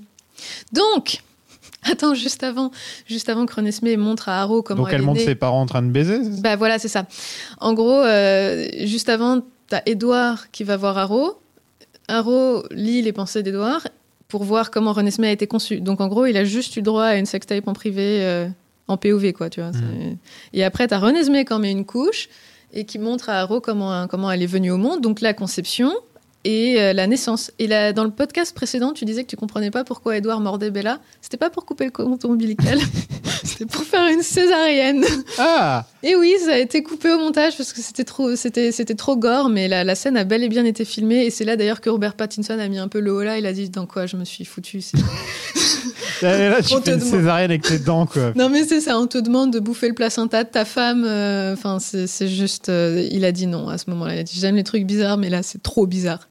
Et du coup, oui, il, il lui bouffe le ventre en fait pour euh, faire sortir le, le bel enfant. Enfin bref, et du coup, oui, elle montre à Harrow comment elle est venue au monde pour bien lui montrer qu'elle est mi-humaine, euh, mi-vampire et qu'elle a bien été conçue naturellement et que ce n'est pas euh, une espèce de petite monstruosité qui va tout tuer sur son passage. En fait, ce qui m'a un peu choqué, c'est que d'un seul coup, il y a de la violence. Ouais Et de la vraie en plus, hein. Des, il y a des- juste. des gens décapités. Bon, ok, ils se transforment en statues et tout, mais c'est quand même des décapitations, quoi. C'est ça, vois. mais t'as pas de sang. à pro- Mais c'est comme, les- comme dans les films Marvel où t'en as un qui se prend un coup de poignard et t'as pas de sang sur la lame, ça, ça me Ouais. rend folle à chaque fois. Enfin bref. T'as quand même des gens qui se font, euh, oui, euh, décapités, démembrés. T'as un, un loup qui se fait péter la nuque. T'as euh, Bella. C'est Bella qui lui donne? Non, Alice, qui donne euh, la, la méchante blonde, là, jouée par Dakota Fanning, euh, à bouffer à un loup, Ouais. tu vois tout. Euh, Mais au final, T'as Jasper qui se fait décapiter. ouais, et Carlyle t'as- t'as aussi. Carlyle qui- Je me rappelle, il alors, se fait cramer, décapiter. dans- euh. quand j'étais allée le voir le film au cinéma, la salle a hurlé à ce moment-là. Tu vois Arrow redescendre avec la tête de Carlyle et t'as eu un C'était formidable. Il n'y a aucune conséquence dans cette Il saga. a- non, il n'y a aucune conséquence Je, parce me, je que. me plaignais dans le film d'avant euh, que ce serait bien de tuer un Cullen de temps en temps. Non, mais c'est que- ça. Et là, t'en as deux en moins, quoi. Ouais. Tu te retrouves avec les, bah, les deux blondasses. Ah, bah non, il n'y a pas. Il y aurait eu une mort. vraie, euh, enfin, des vraies conséquences, tu vois. Tu te dis, euh, mais non, il faut toujours que tout aille bien. C'est ça. Quand la scène est apparue. C'est un monde de bisounours. hein. C'est un monde de bisounours. Quand, quand j'ai vu la scène pour la première fois et que je ne savais pas la suite, comme j'ai lu les livres et que je sais que cette séquence n'arrivait pas là, je me suis dit waouh, ils ont, ils ont fait un vrai premier parti pris. Il y a un peu de l'action. Bon, bah, effectivement, t'es pas dans Fast and Furious, tu t'attendais pas non plus. Ouais, mais j'étais content de voir euh, Carlyle mourir C'est ça, J'ai applaudi, j'étais là, ouais, meurs. C'est ça. Enfin, tu te dis putain, il y a des enjeux, il y a de la Voilà. tension, il y a des personnages qui meurent. Tu vas, tu vas devoir adresser les conséquences de tout ce qui se passe derrière. Sans compter que pourquoi ils meurent Pas parce que Bella et Edward sont deux gros égoïstes qui mettent tout le monde dans le même panier et euh, tout le monde doit les protéger en permanence parce que euh, voilà quoi. Et là, ils ramènent tous leurs amis, machin, etc. Et au final, ils se rendent compte que bah, ils peuvent, euh, ils- tout ça peut avoir des conséquences euh, néfastes. T'as euh, papa qui se fait tuer, t'as un frangin qui se fait tuer, t'as plein de loups qui se font tuer. C'est c'est la débandade de partout. Et là, t'apprends que ça s'est pas passé. Ouais. Et en fait, non. Non. et je me suis dit non mais c'est pas vrai. Tu peux. C'est quoi cette lâcheté quoi Alice qui fait une sacrée rentrée, en tout cas. Mais comme d'habitude, tu, remarqueras qu'à chaque fois qu'Alice fait une entrée dans un film, c'est cool. Et c'est toujours drôle parce que c'est celle qui se bat le mieux, Mhm. sûrement parce qu'elle voit l'avenir. Proba- oui. Ouais. Et donc elle sûr. arrive et bam, bam, bam, euh, high kick. euh, elle est- elle est- je, là, je, ah, je préfère quand même. Et tout le monde sait que c'est le meilleur personnage. C'est- Euh, dommage Elle aurait dû terminer avec Bella. Là, là, quand même, ils se sont séparés. Enfin, ils se sont. On la voit presque pas du film. Un peu comme Edward dans le 2, quoi. Tu vois. C'est ça. Elle disparaît complètement du film, mais c'est dommage parce que c'est un des seuls personnages qu'on aime bien. C'est terrible. C'est terrible. Ça En plus, il y a une musique d'opéra. Oh, oh T'as t'as l'impression que d'un seul coup, t'es en train de regarder. euh, T'es en train de regarder, je sais pas moi, un truc, euh, un truc super épique, euh, la fin du Seigneur des Anneaux, un truc comme ça, alors que pas du, Civil War. pas du tout. Quoi. C'est. Ouais, non. Non, dans Marvel, ils ont jamais fait le coup des, des chœurs et de l'opéra, c'est vrai, je vrai. crois. Non, mais. Ouais, ouais. Même, pour eux, ce serait trop. euh, ce C'est serait même trop Matrix l'a fait, hein, je veux dire. Mais qui ne l'a pas fait Bah, Marvel, du coup. Mais. Ouais. euh, cette scène, c'est juste pas possible, quoi. Tu, tu, tu peux pas mettre autant d'enjeux euh, soudain sur le tapis et ensuite dire Ah non, en fait, ça s'est bien passé, tout va bien. Il y a un petit moment dans le combat où quand même Edward il chope Bella et il la balance sur le méchant.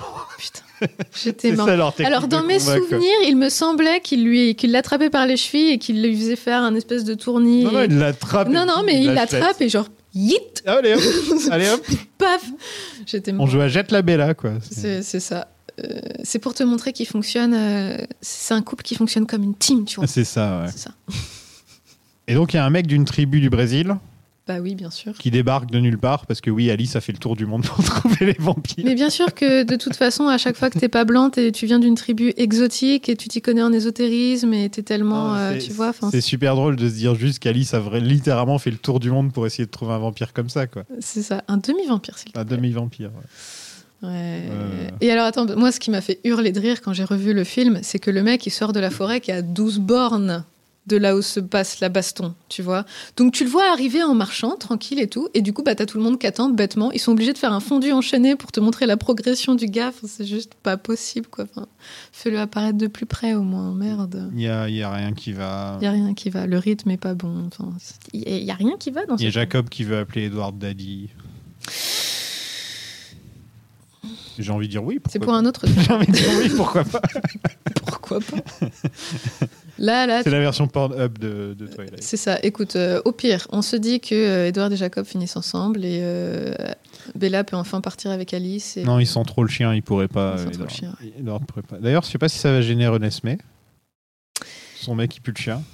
Bah écoute, elle est à moitié humaine, donc Son on mec va- qui a combien Ils ont combien d'écart au final? Il doit avoir maintenant, il doit avoir 19-20 ans. euh, Ouais, il a un truc comme ça. Ouais. Mais attends, parce que du coup, comme René Smell grandit vachement plus vite, c'est pas si grave, tu vois, parce qu'elle va atteindre la maturité sexuelle. À 7 vachement ans, vite. ouais.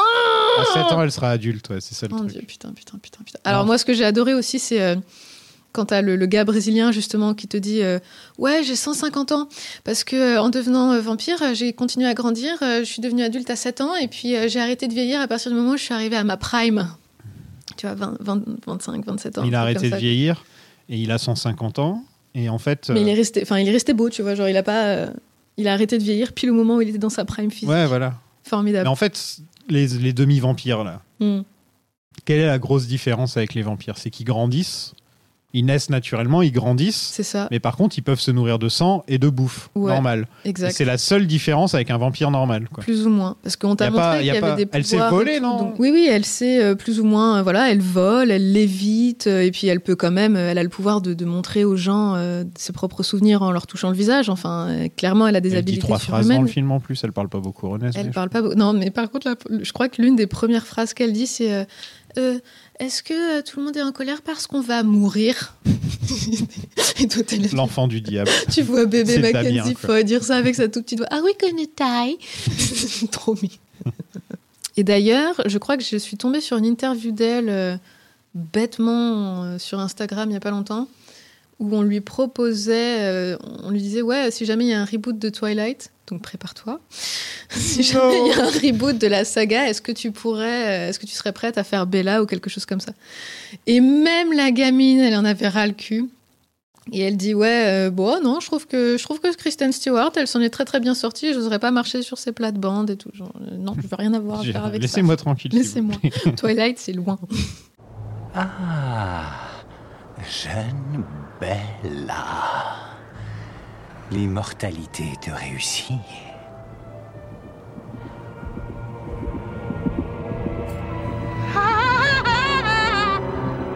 J'entends son étrange cœur.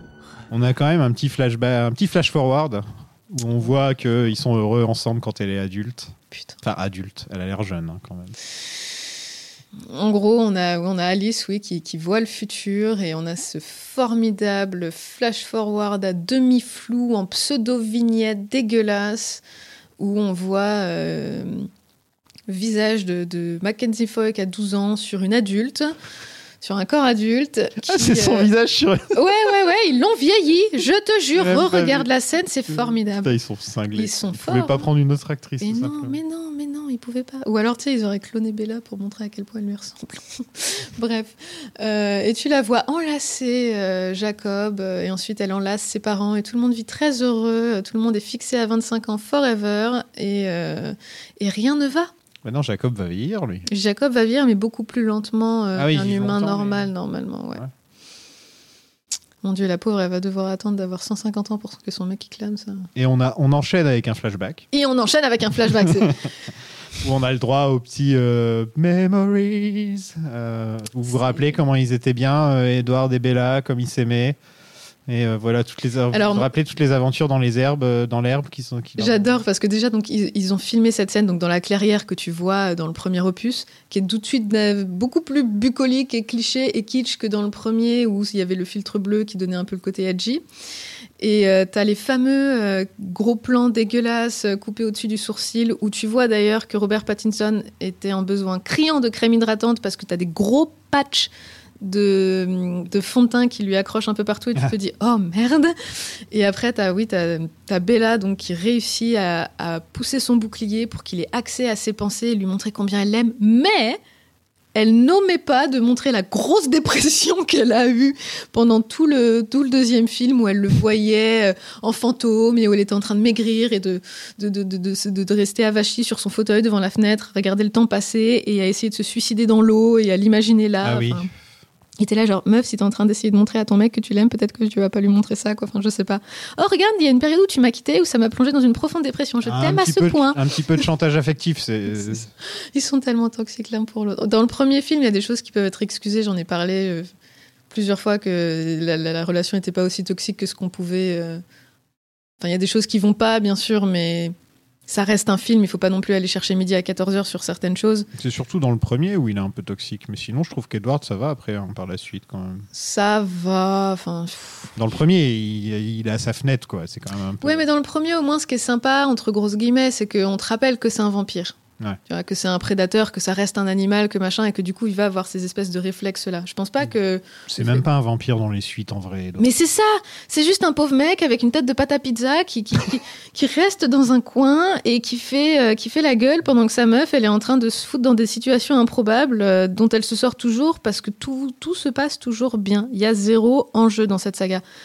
Dans le premier, ça marchait parce que l'enjeu, c'était qu'ils terminent ensemble et ça restait une, voilà, c'était une bluette. Et après, ça, ils, ont essayé d'en faire un truc euh, qui plaît au plus grand nombre et ça marche pas. Il n'y a pas d'enjeu, il n'y a pas de tension, il n'y a pas de conflit, il se passe rien. Et tout va bien tout le temps. Et ça me rend folle. Donc, t'as aimé le film? Bah non. On a fait vite, hein. Oula. Pourtant, j'ai plein de notes. Hein. T'as plein de notes? T'as euh, encore des trucs à dire?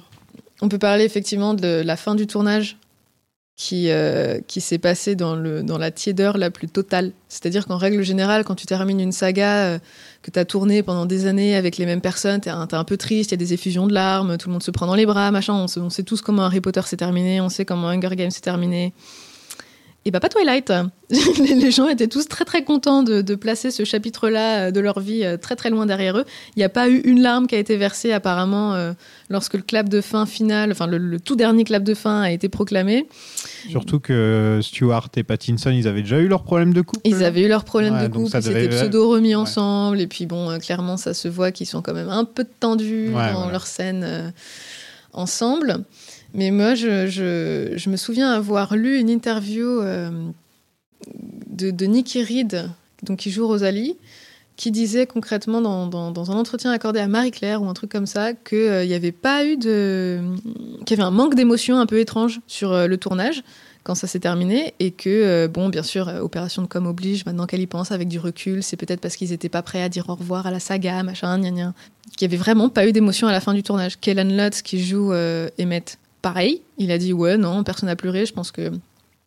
La plus, Champagne, quoi. c'est ça, c'était un peu champagne. Lui, il a dit les émotions qu'ont suscité le, le fait de, de, de travailler loin de chez nous pendant si longtemps euh, ont prévalu sur l'émotion de la fin du tournage. Quoi. Enfin, le, le mec était plus content de rentrer chez lui que de. Enfin, et même Kristen Stewart, qui était pourtant très très impliquée euh, au début, a dit euh, oui, non, euh, moi, enfin, j'étais contente de partir. euh, Ça n'avait pas été difficile de quitter le personnage, la saga, les autres. Enfin, c'était une aventure. Ouais, puis ça s'est terminé, et puis basta, quoi. Ils étaient juste tellement mentalement déconnectés, tous euh, les uns les autres, que. Mais ça se voit d'ailleurs dans, dans, dans, dans le film, t'en as pas un qui est impliqué, quoi. Alors que dans le premier, malgré toutes ces maladresses euh, dont on a euh, longuement parlé dans le premier podcast, euh, tu sentais quand même ce- cette envie des acteurs, euh, des, techniciens, etc., de, faire un film. Il y avait une certaine sincérité qui était vachement touchante. Les, gens étaient investis, ils avaient envie d'être là, ils avaient envie d'y mettre du sien, de, nourrir leur performance, de faire des trucs qui n'étaient pas toujours judicieux, qui étaient un peu ratés parfois, mais bon, c'est des choses qui arrivent, surtout quand tu es un jeune acteur. Alors que là, vraiment, c'est c'est vide, quoi. Et c'est vide, et même les acteurs sont vides, ils ont plus envie. Et ça se voit, c'est terrible. Donc il y a eu des rumeurs de spin-off. Donc très certainement sur Renesmee et sur Jacob. Grand Si Dieu. tu devais choisir un personnage ou un truc dans la saga Twilight où tu te dirais je verrais bien ça en spin-off. J'en ai deux.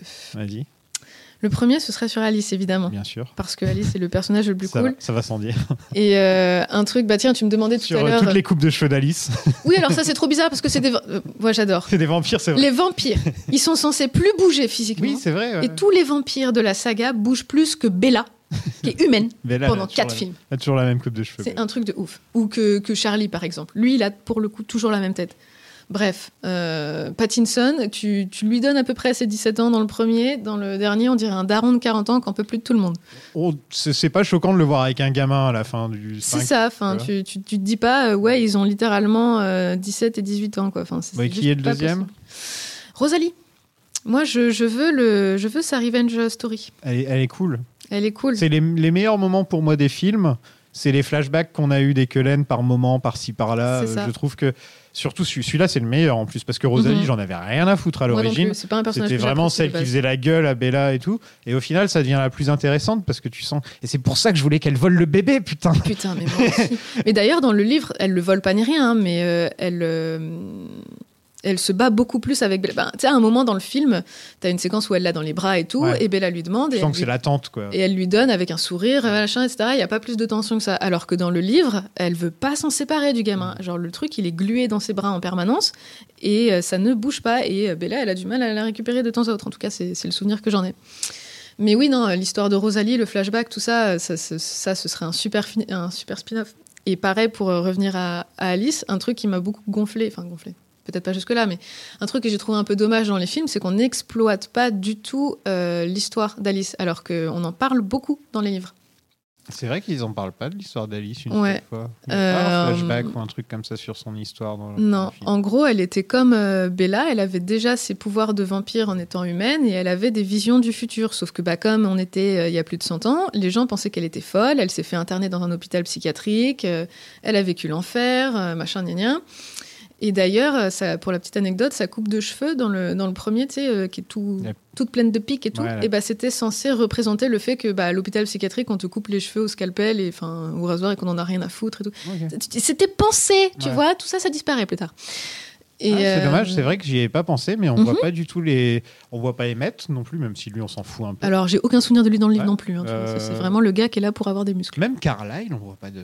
Carlyle, on en sait un peu plus sur lui dans le livre, c'est assez sympa. euh, Même Jasper. Bon, là, j'ai pas envie Sa- d'avoir l'histoire Sa de femme à Jasper. Carlyle, c'est genre, elle, elle, on la voit quasiment pas dans les films, elle ne sert à rien. Elle ne sert à rien, c'est terrible. Et en plus, l'actrice, la pauvre, tout le monde a cette image de, de personne ultra maternelle, ultra mignonne, ultra avenante et tout, alors que l'actrice, elle dit, moi, j'ai dé... enfin, c'est pas que j'ai détesté ce rôle, mais je suis pas du tout comme ça dans la vraie vie. Euh, moi, je, je suis une personne beaucoup plus froide, je suis vraiment pas maternelle, je suis pas plus attentionnée que ça. Et effectivement, dans d'autres rôles où, où j'ai pu la voir, elle était beaucoup plus glaçante et effectivement, euh, ça marche assez bien, quoi. Il y a un autre truc qui, il y a un truc qui m'énerve un peu. Dans, enfin, tu sens que c'est écrit vraiment par une mormone.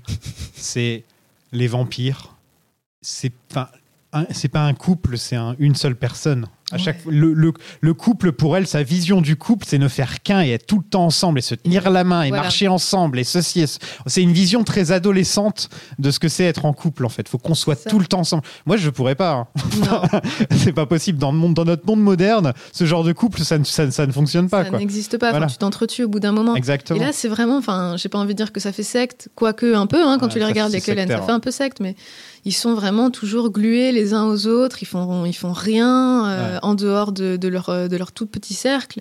Hein, ils sont Alors que- toujours bras dessus, bras dessous et se faire des bisous et des trucs. Et au Alors que tu sais qu'il y a d'autres vampires, à un moment tu peux prendre l'excuse, effectivement ils veulent pas se mêler aux humains parce qu'il y a des risques, machin, gna, mais il y a d'autres vampires. Bitch, je, je sais pas, va, va, va te faire un chevreuil avec un pote, j'en sais rien, mais sors, va, va au ciné. Va au ciné ou va te faire un chevreuil Il y a des séances à minuit, tu Les vois. deux choix. Non, mais- je sais pas moi, enfin, sors un peu. C'est vrai qu'il y avait aussi ce, ce manque d'enjeu. euh, que le premier film soit axé sur les deux personnages, très bien, formidable. Tout l'amour du monde pour le premier film. Euh, après, si tu veux vraiment étendre la saga, bah, je suis désolée, mais tu es obligé d'étendre l'univers. Tu peux pas rester axé sur uniquement les mêmes têtes tout le temps. Tu es obligé de ramener d'autres euh, d'autres visages, d'autres personnages, d'autres- histoires, d'autres enjeux. Parce que tous les autres vampires, euh, enfin, euh, les méchants vampires des deux, trois premiers films, là, Mm. sont inintéressants au possible. Ils sont inintéressants. Comment elle s'appelle, la, la- la rousse là, euh, Victoria. Victoria. On s'en fout de On Victoria. s'en fout de Victoria. Surtout après que. Ah, en plus des changements surtout après le d'actrice changement de casting. Ouais, voilà, euh, quoi. la première était très bien. Mais euh, pareil, bah tiens, James. Moi, je le- ferais un film sur. Charlie, hein, juste pour être sûr. Ah oui, non, mais bien sûr. Si je faisais un spin-off, c'est Charlie contre les vampires. C'est lui qui va venger sa fille. c'est lui qui va venger sa fille avec un, un fusil à pompe qui balance des pieux. J'adore la séquence où il charge le fusil avant qu'Edouard y rentre dans le premier. Elle est formidable. Non, pas de spin-off. Pas de spin-off, on a allez hop. pas de spin-off. De toute façon, qui pourrait jouer Alice euh, autre que. Mince, j'ai plus son prénom. Elle est très jolie. Je sais pas si c'est les, les, les lentilles qui lui font des yeux qui ressortent comme ça, mais il y a un truc. euh, Je trouve pense. vraiment très jolie. Alors moi, un truc qui me fait beaucoup rire, c'est que dans les, en tant que Alice, cette actrice, c'est juste, euh, c'est une icône gay, tu vois, c'est une icône lesbienne. T'as qu'une envie, c'est qu'elle sorte avec Bella ou un truc comme ça. Alors que dans la vraie vie, cette nana, c'est vraiment la fille hétérosexuelle de base, quoi. C'est, Mm. elle est magnifique, mais c'est- juste deux, deux entités radicalement différentes. C'est incroyable. Mais elle, elle, oui, il, y elle a, il y a- il y a du shipping entre, entre, entre les deux personnages? De ouf. De ouf? De ouf. Dans les livres, Alice, elle passe son temps à la complimenter, à dire combien elle aime être en sa compagnie. C'est vrai qu'elle est comme Elle ça. est très très ambiguë.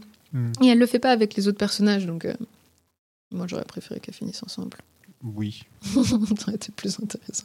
T'imagines, pendant 4, ou 5 films, t'as Edouard et, et Jacob qui se battent pour Bella et au final elle se tire avec Alice.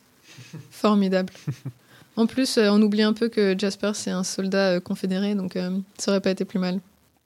Oui, mais quand t'es un soldat, c'est pas de ta faute. Non, c'est difficile. Dans les livres, il avait quand même Ah ouais l'air assez. euh, ouais. Parce que quand t'es soldat, la plupart du temps, bon, euh, t'es envoyé à la guerre, t'es envoyé à la guerre. quoi, Oui. tu vois, c'est... Oui, mais alors je me Je souviens. m'aurais dit, c'est un, général, c'est un général. Je crois euh, qu'il avait de Ah, ok, l'importance. ouais, là, Je- peut-être. Je vais aller vérifier ce que je dis, mais il me semble qu'il avait un peu d'importance, oui. C'est- Son- son- On a tout un chapitre qui est, con- qui est euh, consacré euh, à l'histoire de Jasper, qui n'était pas inintéressant d'ailleurs. Mais euh, tu te rends compte que, bah, non, non, pas cool, le soldat confédéré, pas cool. Donc, à la fin de chaque saga, euh, on fait un petit bilan. Et donc, je propose qu'on fasse le bilan. On fait le bilan Wouhou. Calmement. André m'a laissé entendre tout à l'heure que vous avez quelques problèmes pour terminer le film et pour acheter la pellicule. C'est juste que nous avons Eh bien, il va, de, il va de soi que je suis prêt à partager mon pécule. hein. Merci, Je serai ravi. Je serai ravi. Merci beaucoup. C'est gentil. Et euh, s'il faut faire des heures supplémentaires, on fera des heures supplémentaires. Mais là, ça ne sera plus un film qu'on fera, c'est une saga. Allez, on lève notre verre à la vieille. Allez, de bon cœur. Qu'est-ce que vous prenez, un blanc, un rouge? Donc, je ne vais pas commencer par quel est notre film préféré de la saga Twilight, parce que je pense que c'est assez évident que le premier est un petit peu au-dessus des autres. Tu veux rire, c'est le 5 enfin Grand Dieu, oui, c'est le premier. Je vais commencer par euh, quel est ton Cullen préféré? Ça va être Alice, j'imagine. Mhm. En dehors d'Alice, allez, juste pour voir. euh, Ouais, J'aime bien Edouard quand même. Damien Edouard? Après, j'aime beaucoup Carlyle. Hein. Carlyle, il est cool. Euh, il est un peu vide dans les films, mais dans les bouquins, il, il avait un côté quand même assez intéressant. Et, est Ils sont chill. tous trop parfaits, en fait, les Cullen. C'est ça. C'est ça le problème que j'ai avec eux. La seule qui a un peu des, des- des défauts, c'est Rosalie, au final, euh, qui est peut-être la plus intéressante à ce niveau-là, qui a plus de. Tu, tu sens qu'il y a un problème, quoi. Ouais, et pourtant, c'est dommage parce que son, son personnage est rendu détestable dans les, premiers, dans les premiers opus, mais pas pour les bonnes raisons. Parce qu'effectivement, elle a un côté détestable, mais c'est ça qui était sympa. Et pourtant, il la rend juste détestable premier degré. C'est difficile de bien aimer Rosalie, je trouve, dans, dans le premier, quoi. Alors que plus on en apprend sur elle, et après il y a la séquence du flashback et tout, plus on se dit, waouh, c'est un des rares personnages qui a de la substance. C'est pour ça qu'elle aurait dû voler le bébé. Je vais arrêter. je vais arrêter. Elle aurait dû voler le bébé. De toute façon, Chuck Esme, personne en veut. Elle aurait dû partir avec très très loin, et basta. De l'autre côté de la pièce, euh, quel est ton, ton ou ta Volturi préférée? Moi, c'est Dakota, hein, je dirais, je pense. Bah, elle est cool, elle est creepy. hein, J'aurais, Elle j'ai envie de te répondre là. Ah non, si, je sais qui c'est. Mais euh, avant même de répondre à la question, j'ai envie de te dire que les Volturi sont tellement sous-exploités dans la saga que Mm. c'est difficile en fait de se dire que t'en as un préféré parce que bah ils sont. Il y a son bras droit qui est un peu là, le blond, là, il y a le acte de blond. présence. Ouais, il y a Ouais. Caius qui est joué par euh, Jimmy Campbell Bower, quelque chose comme ça. Non, moi j'aime beaucoup. Alors j'ai aucune idée de comment ce personnage s'appelle. Euh, ni même, euh, je me souviens plus du nom de l'acteur, donc ça va être vachement pratique à, à comprendre.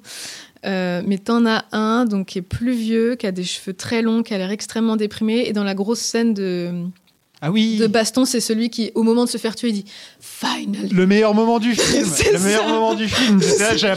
Il a tout compris, lui. Il a tout compris. Il- En fait, c'est le spectateur. C'est ça, enfin, Enfin, ça y est. ça y est.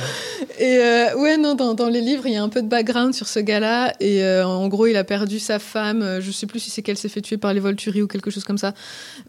Il est un peu intéressant et du coup, il est complètement déprimé d'être en vie, mais il peut pas se suicider non plus. Enfin bref, il a qu'une hâte, c'est de claquer. Et, euh, et euh, je sais pas, ce, ce désespoir euh, le rend intéressant, j'en sais rien. De toute façon, c'est le seul qui a un minimum de substance. Même si Dakota est cool, mais bon, mis à part dire douleur en écarquillant les yeux, qu'est-ce qu'elle fait? Elle est sub... Ah si, elle est super mal maquillée. Ouais, mais je trouve qu'elle est. euh, Enfin, c'est cette actrice, elle a un truc, quoi. Ouais, non, mais en même temps, les, les sœurs Fanning, elles sont, elles sont très très chouettes. Moi, j'aime beaucoup. Quelle est ta scène où Jacob répare sa moto préférée?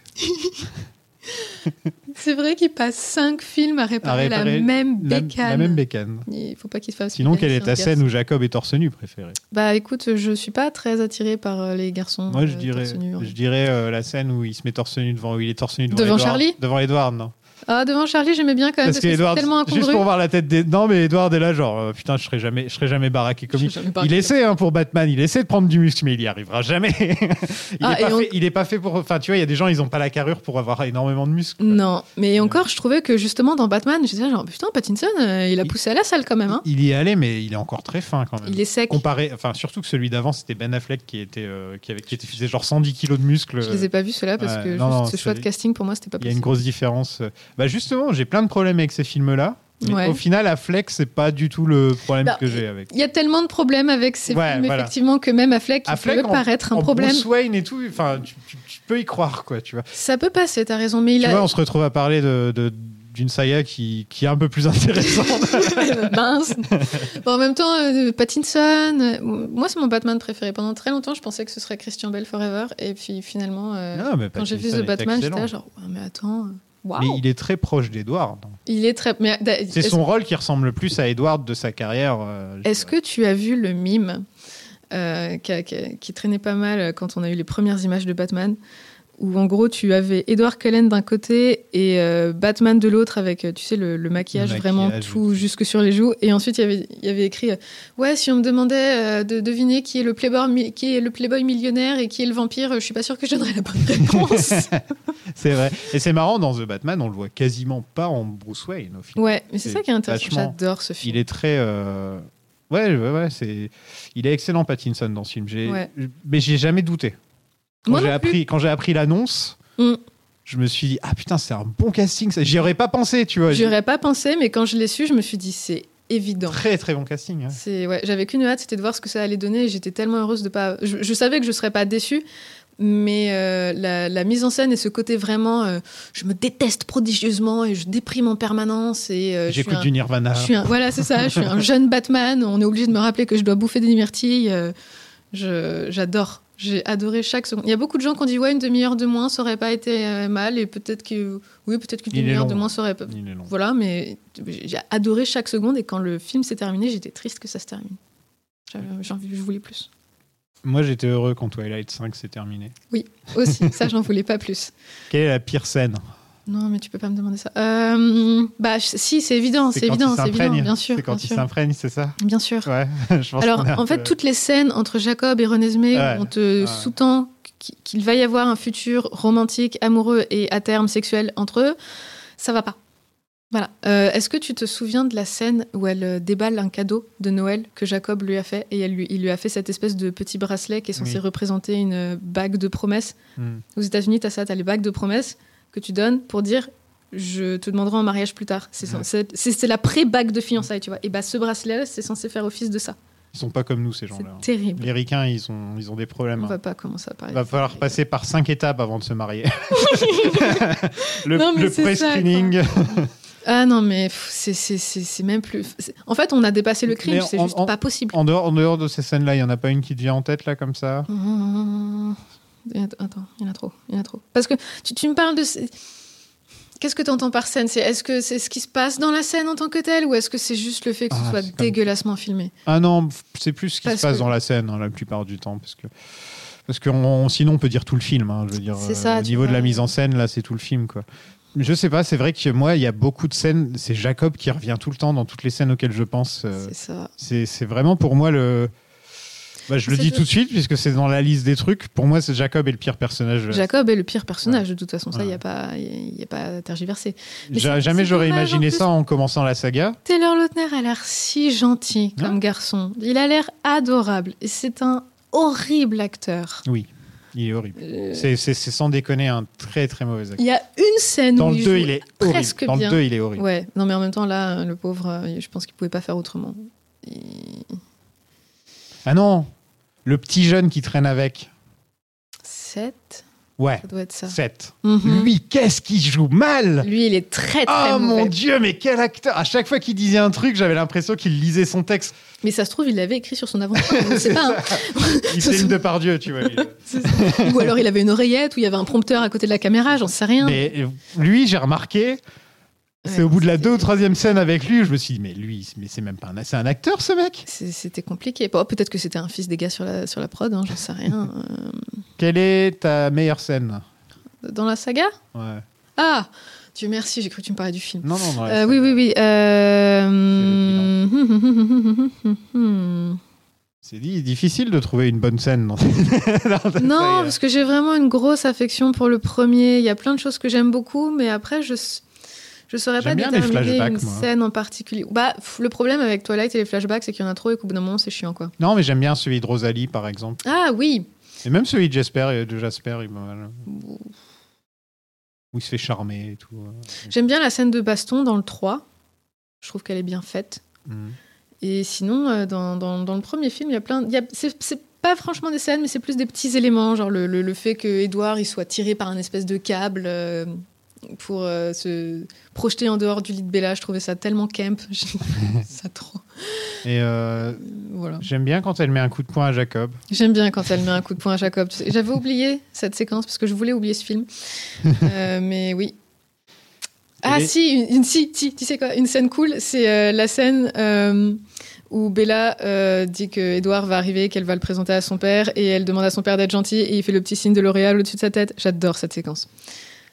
Voilà, parce que Cameron. Charlie c'est le meilleur. En parlant de ça, quel est le meilleur personnage de la saga Ouais, c'est Charlie. C'est Charlie et Alice, hein, ça va être, ça va jouer. Ah en- non, moi j'aime beaucoup Bella quand même.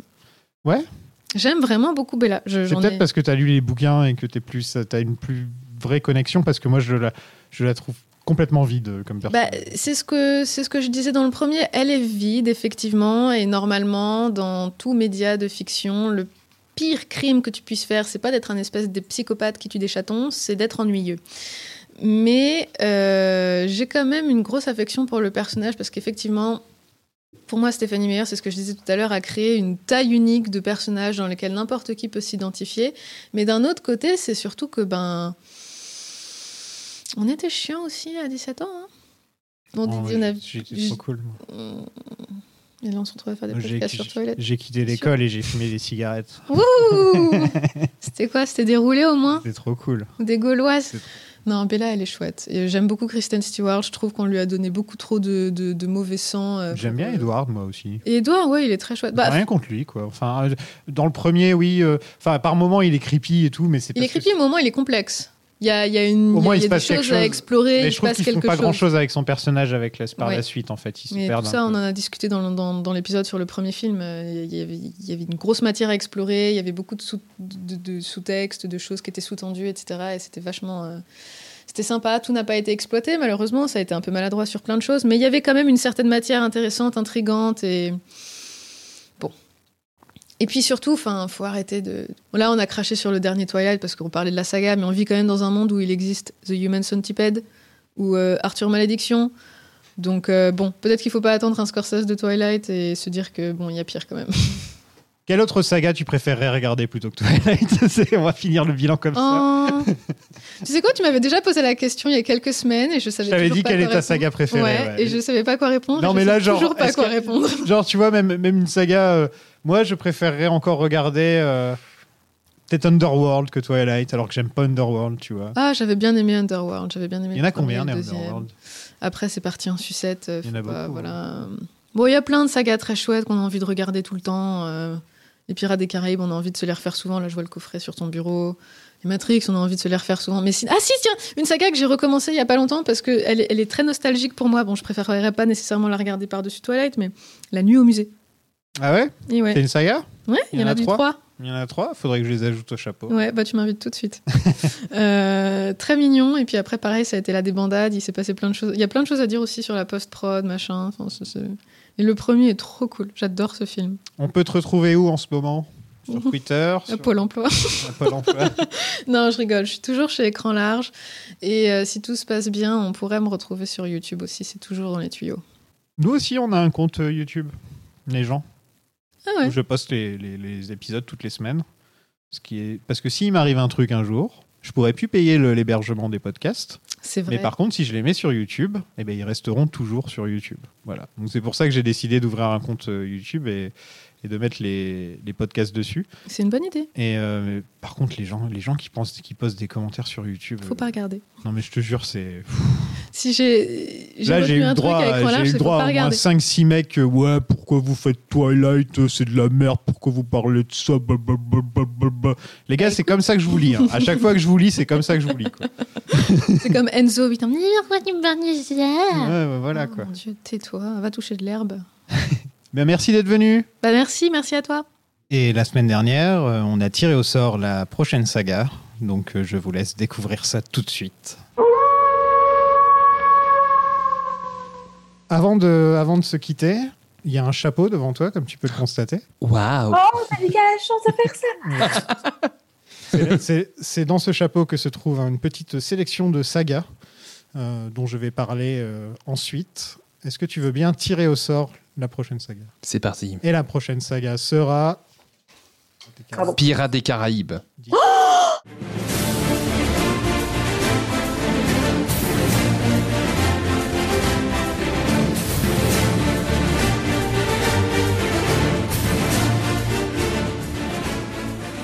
Waouh, c'était la seule saga que je voulais pas faire dans le tas. je suis trop content, j'enchaîne trop les sagas que j'adore. Wouhou trop bien, on va parler de Johnny Depp, c'est trop bien, j'ai trop hâte. Les mentions, elles vont On être super bien. Je les ai tous vus, Mhm. mais euh, elle m'a jamais rien fait, mais à un point. Ah ouais donc, euh, donc ça va être marrant. Ah bah, ça va être drôle, Ça ouais, va être effectivement. Très drôle, ouais. ouais. Euh, Pirates des Caraïbes, je vous parlerai beaucoup du de l'attraction si vous voulez. Yo ho yo ho, Pirates Life for me.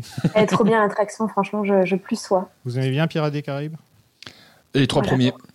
Les trois premiers? Ouais, bah, ce- monde dit. Il y en a combien? Il y en a cinq. Super. Ouais. Cinq, même en comptant celui euh, le dernier là? Oui, c'est Ouais, le cinquième, ouais. Euh. Bon, ça va. Bah, en fait, les trois qui sont réalisés par Gore Verbinski vaut le coup parce que c'est un très bon réal. Je crois que le 2 est pas mal, non? Le 2, c'est le meilleur. Ouais, le 2 est pas mal. si. Le 3 est sous-estimé, mais il est un peu trop ambitieux. Je, je tiens à le dire, je, moi je parle de quel- en tant que quelqu'un qui était adolescent quand c'est sorti et qui n'a Ouais. pas accroché à cette époque-là. Mhm. Mais si ça se trouve, en les revoyant maintenant, Oui, ça se trouve, tu vas avoir un autre Ouais. regard. euh, dira, Ah, c'est des bons films d'aventure et tout, je vais tout simplement. Oui, Je vais oublier qu'il y a Orlando Bloom qui sait pas jouer ou ce genre de truc. Oui, mais tu vois, quand tu compares ça, je pense à la- au, cinéma actuel et au cinéma grand public, blockbuster et films d'aventure, c'est quand même hyper qualitatif. hein. Ça, ça Ah manque, ouais, ouais, ouais. ça manque de films d'aventure comme ça, les en fait, aujourd'hui. Ah les effets spéciaux et la manière où c'est filmé, etc. Enfin, de- C'est très inventif. Ouais, ouais, ouais. J'ai Ah aucun ouais. problème avec la réalisation. C'est plus. Je sais pas pourquoi. C'était un truc. C'est plus ces personnages, ouais, qui. Il y a euh, un truc qui. J'ai j'ai pas une grosse connexion avec cette Mhm. saga. Et c'est justement, c'est intéressant. Vraiment, revoilà en, en tant qu'adulte. euh, et et je, je suis sûre que tu vas peut-être changer ton point de vue sur la question. Ils en refont un nouveau là? Bah, c'est en pour parler, je crois qu'il y a Margot Robbie qui doit jouer euh, et je crois que bah, suite au, au procès, ils veulent récupérer Johnny Depp. Ouais. qui, qui serait, ju- qui serait justement un énorme couteau dans le pied en fait. C'est que euh, si tu veux relancer la saga, faut que tu prennes quelqu'un d'autre en fait. Mais, en- mais, en- mais là, on est dans un. Enfin, on parle d'une saga où le principal attrait, c'est lui. C'est devenu. Ouais. Je pense qu'au départ, c'était pas forcément. C'est vrai que. euh, C'est lui qui porte le truc. C'est lui qui porte le truc parce que le truc, c'est que avant Pirates des Caraïbes, t'avais pas énormément de films de pirates aussi massifs. Mm. On avait beaucoup d'adaptations de l'île au trésor. T'avais aussi pas mal de films d'animation qui reprenaient les principes des pirates. Je pense au merveilleux La planète au trésor. Mais, euh, mais t'avais pas de. euh, même aujourd'hui, t'as pas d'autres films de pirates. euh, T'as la série Black Flag, là, de, produite par Mhm. Michael Bay, qui reprend un peu l'univers des pirates. Mais après, t'as pas d'autres T'as œuvres. La euh, série de Taika Waititi. Ah oui, ouais aussi. Ouais. Et euh, All Flags Means Death, about- Ouais, qui parle, euh, qui parle d'un de deux de deux pirates qui tombent amoureux, de deux Ah. mecs. Ouais, c'est des pirates gays quoi. Et, euh, Ah. ouais, et c'est basé Et- sur une histoire vraie en plus. Donc, Et euh, sinon, tu as aussi, euh, dans, je sais, dans les années euh, bah, 90, tu as le film euh, avec Gemma Davis. Euh, mais j'ai oublié le nom, c'est pas Pirate. Oui, euh, bah, je crois que- oui, et ça a été un putain de four apparemment. euh, Ouais, ouais, c'est un très, mais je, très je crois que l'histoire derrière, elle est super intéressante. Ouais. Mais c'est mais c'est vrai que pour revenir sur, euh, sur Pierre des Caraïbes, euh, pareil, elle a beaucoup de choses à offrir. Ouais, Et, non, euh, là, je suis. euh, c'est pas la première fois que je tombe sur une saga et que je suis pas chaud euh, quand je tombe dessus. Et après, une fois que je me mets dedans. Ah, honnêtement, je comprends Twilight, tu vois, que, que t'étais pas chaud de dire. Twilight, Twilight, je trouvais ça intéressant parce que pour une fois, c'était une saga qui pourrait attirer plus les filles. Euh, Mhm. Alors que d'habitude, on tombait sur des sagas. on- Enfin, tu vois, quand tu fais des, quand t'enchaînes des Rocky, des, euh, des euh, trilogies du dollar. euh, enfin, oui, c'est très masculin, ouais. Des trucs vraiment masculins comme ça. Là, c'était l'occasion de, de, de pouvoir parler d'un truc dont j'ai jamais parlé Mhm. et dont j'espère ne plus jamais reparler. Écoute, je pense pas qu'ils ont prévu d'autres films, donc t'es tranquille. Ouais, ouais, non, ça va. un petit moment là. Merci beaucoup d'avoir subi la saga Twilight avec moi. Ça aura pris beaucoup plus longtemps que prévu. Je ne pensais pas que j'allais commencer le mois d'octobre. Seulement maintenant sans la saga Twilight, mais je suis content de, tourner la page. Et puis euh, maintenant que le tirage au sort est passé et que je suis un peu moins à chaud, je suis plutôt content de parler de Pirates des Caraïbes. Je pense qu'il va y avoir pas mal de trucs sympas à dire. Et en plus, on va parler, euh, on va parler Disney. On va essayer d'éviter le sujet Johnny Depp le plus possible. Et ouais, ça devrait être sympa. Euh, J'ai déjà fait pas mal de pubs pour le Patreon dans le, dans le podcast euh, aujourd'hui. Donc, euh, je vais juste remercier les meilleurs, les best, les VIP. D'ailleurs, vous pouvez être content, euh, la semaine prochaine, vous allez avoir un nouveau surnom. On a la comtesse Océane Battery, Nandor d'abord, Sébastien Morbius, Claire Marceline, le Gérard du Lagon Noir, Michel Spike, Béa et Barbara, les maîtresses de Dracula, Luna Swan, Seth the Blade, Lizzie contre les vampires, Van Alexis, Aurélien Quelen. Et je crois que c'est tout. Ouais, je crois que c'est tout. Merci beaucoup à vous euh, de m'aider comme ça à, à faire tourner le podcast et, euh, et bien plus. Vous m'aidez vraiment beaucoup et c'est un plaisir de faire des épisodes pour vous. D'ailleurs, sur le Patreon, je vais bientôt lancer un petit sondage pour décider de l'épisode bonus en rapport avec les pirates. J'ai déjà quelques idées sympas. Euh, si vous avez des idées, n'hésitez pas à nous contacter euh, sur Twitter. C'est vrai que j'arrête pas d'oublier de, de dire qu'on a un Twitter, mais oui, on a un Twitter, c'est @lasagapod. Et, euh, et je fais des petits sondages, euh, des concours. Par exemple, là, je donne un, coffret Twilight aux gens parce que j'ai aucune envie d'avoir un coffret Twilight chez moi, donc je m'en débarrasse. Et j'ai fait gagner euh, des livres, des livres d'invités, et je vais en faire gagner d'autres. et donc, n'hésitez pas à nous suivre sur @lasagapod. Et si vous voulez aider sans participer sur le Patreon, n'hésitez pas à mettre 5 étoiles au podcast sur Spotify ou Apple Podcast. Ça aide grave. Et un petit message pour nous dire ce que vous pensez euh, du podcast. C'est aussi sympa, bien sûr. Euh, merci beaucoup à tous les gens qui ont voté pour l'instant. Et voilà, c'est tout, je pense. hein. On se retrouve dans le prochain épisode pour Pirates des Caraïbes. Une autre ambiance, mais la même époque. Donc euh, on reste dans les années 2000. À la prochaine les amis, salut